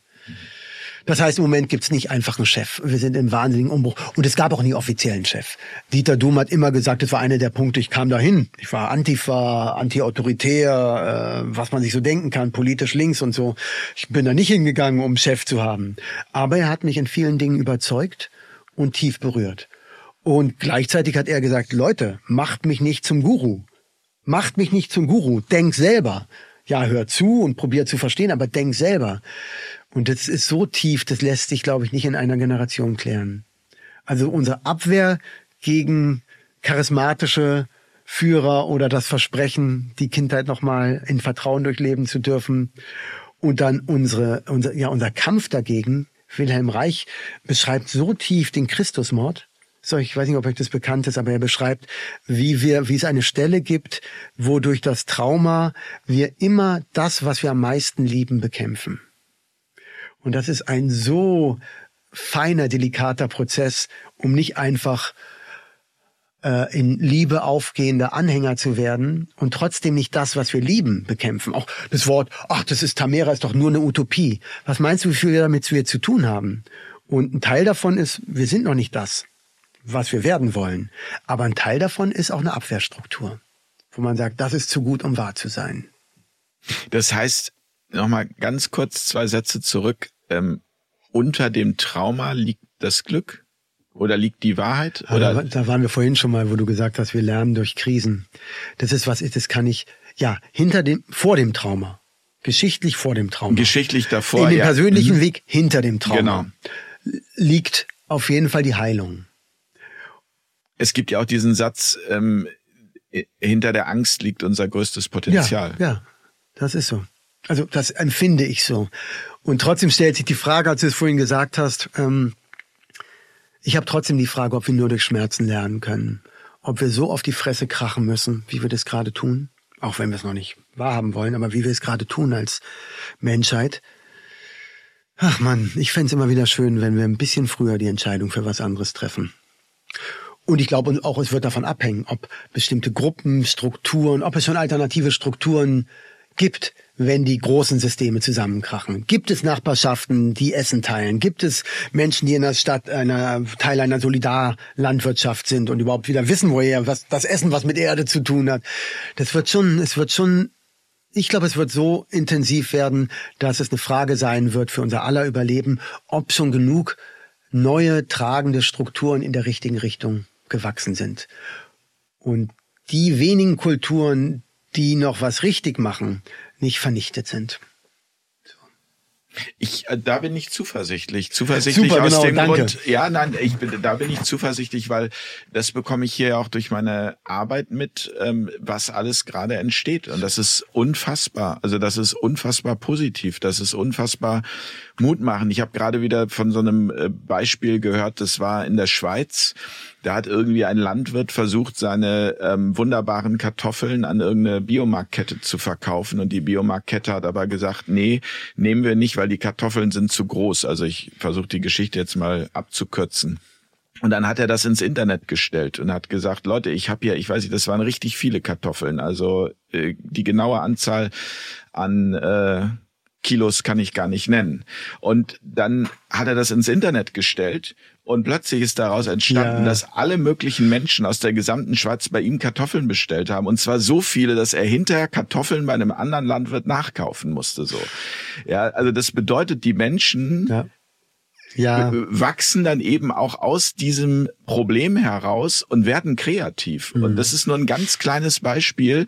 Und jetzt haben die damit angefangen, da irgendwie so eine Foodbörse aufzubauen, wo genau so ähm, Lebensmittel verkauft werden, die von Supermärkten nicht akzeptiert werden. Ist doch fantastisch. Wo Super. ich sage, ist nur ein kleines Beispiel, Super. aber davon gibt es Hunderttausende. Super. Ja, Jens, ja, Spock. Entschuldige meine Fokussierung, dass ich mal wieder auf diese. Nein, aber das. Ja, nee, toll, richtig toll.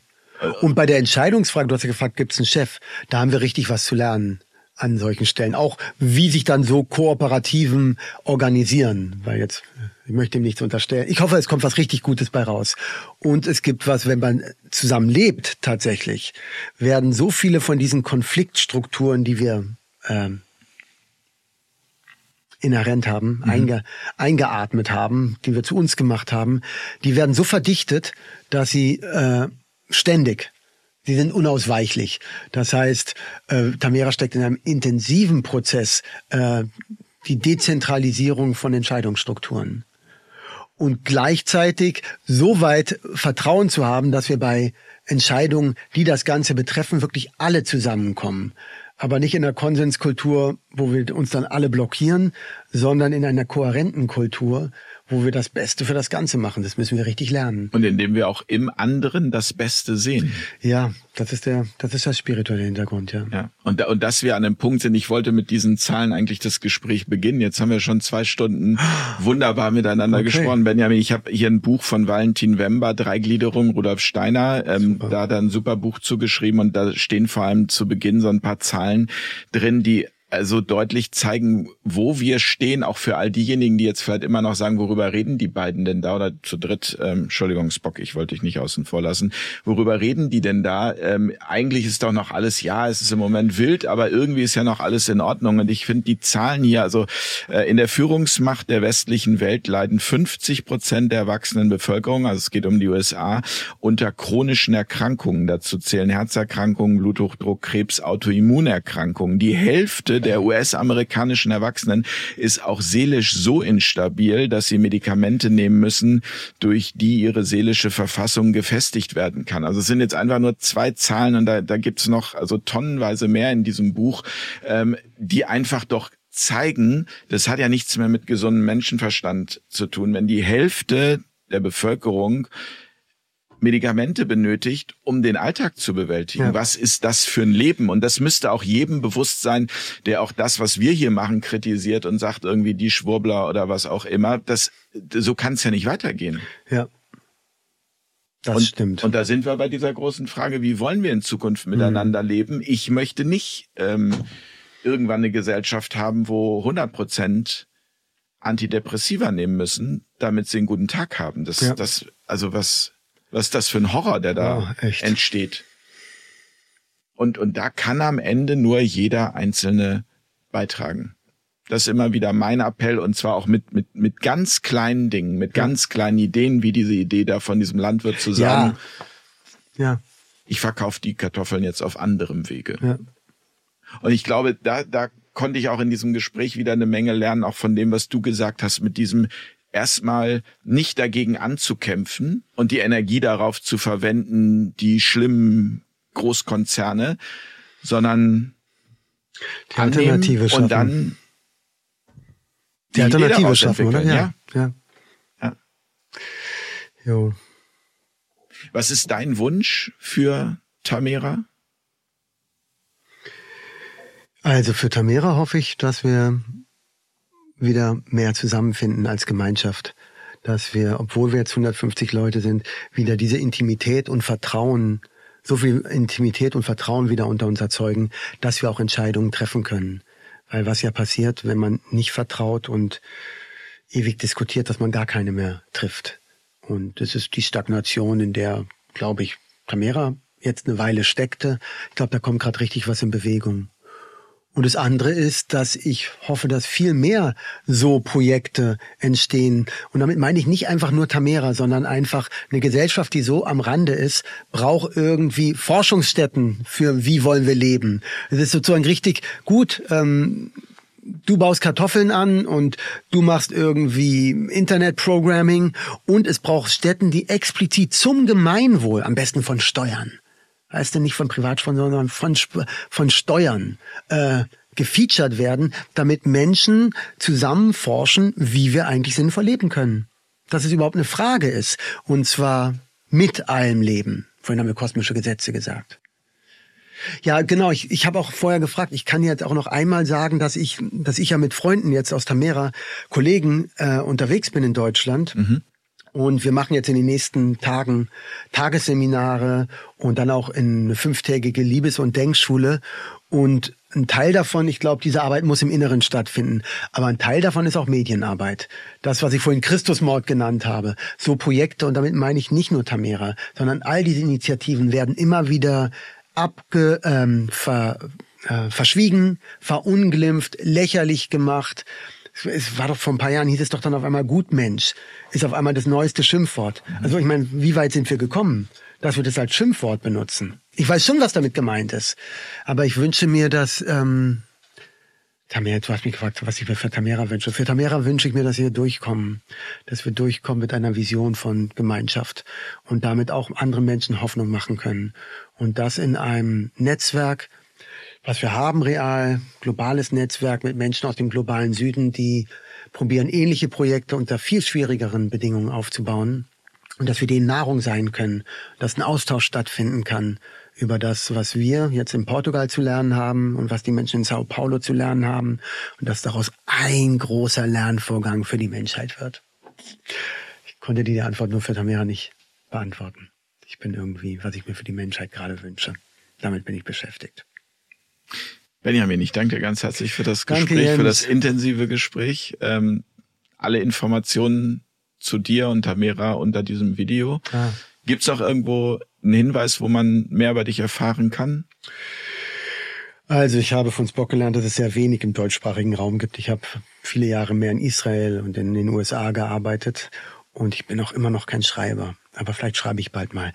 Am meisten kann man, glaube ich, auf der Tamera-Website www.tamera.org. Die verlinken wir nochmal. Ja. Vielen Dank. Danke Jens, danke Spock. Genau, danke Spock. Danke, Benjamin. Und äh, vielen Dank an euch. Und danke für eure Unterstützung. Bis ganz bald an dieser Stelle. Tschüss, gute Nacht. Boom, boom, boom.